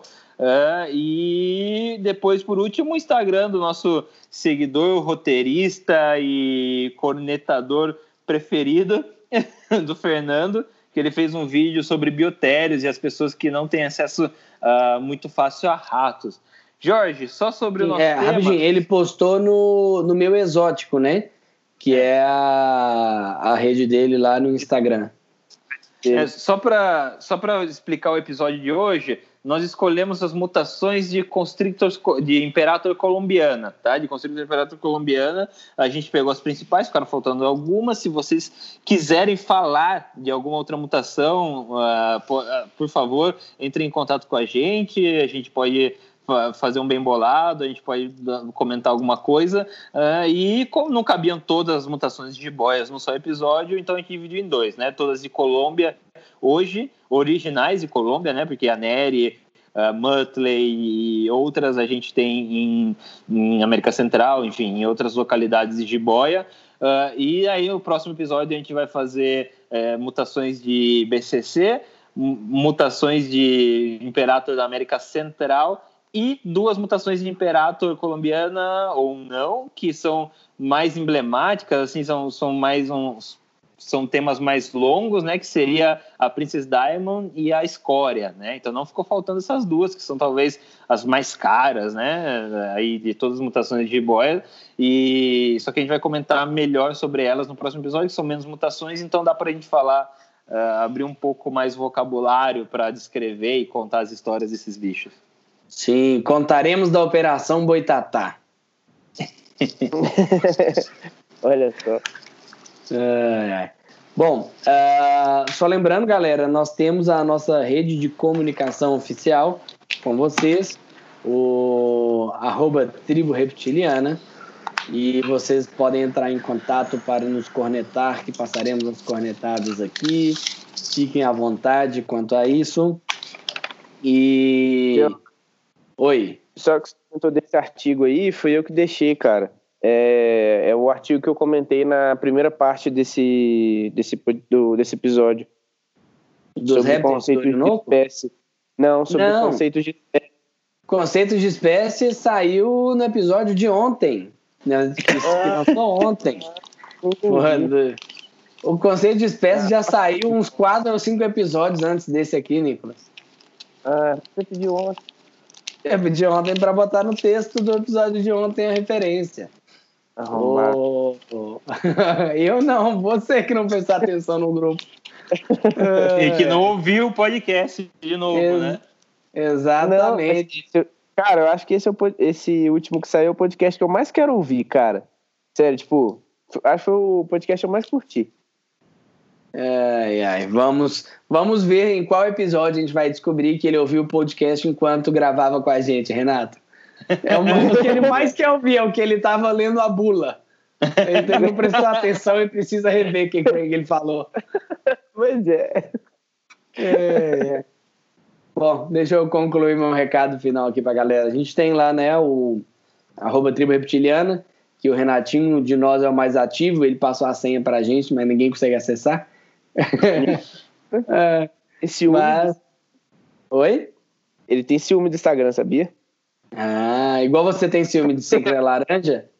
Não, eu não tenho. Eu meu ciúme não é com laranja, é com pérola. Ah. Diferente. Tá, então ficam aí, né? essa dica. As minhas redes sociais também vocês podem acessar, que é o meu Dinopet e o Jorge Miller. E tem o Renato Yabico, no, no Instagram também, Nicolas Fontana. E só para avisar, ontem eu ressuscitei. 735, né? Esqueci do 735. É, e só para avisar, ontem eu ressuscitei meu, meu Twitter. Né? Ontem eu fiz um post depois de 200 mil anos, uh, só observando no Twitter.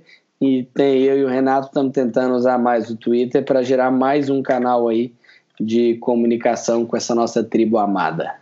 Obrigadão a todos. Obrigado, Renatinho. Obrigado, uh, Nicolas. Até mais, galera. Falou. Quem quiser deixar um recadinho final aí, estamos aqui. Acabou? Ninguém quer deixar recado? Não, eu tô de boa. Ninguém vai dar nem tchauzinho pro povo? Já, é já falou, é, todo mundo já deu tchau, Jorge. É, então falou, até mais. Até mais, galera.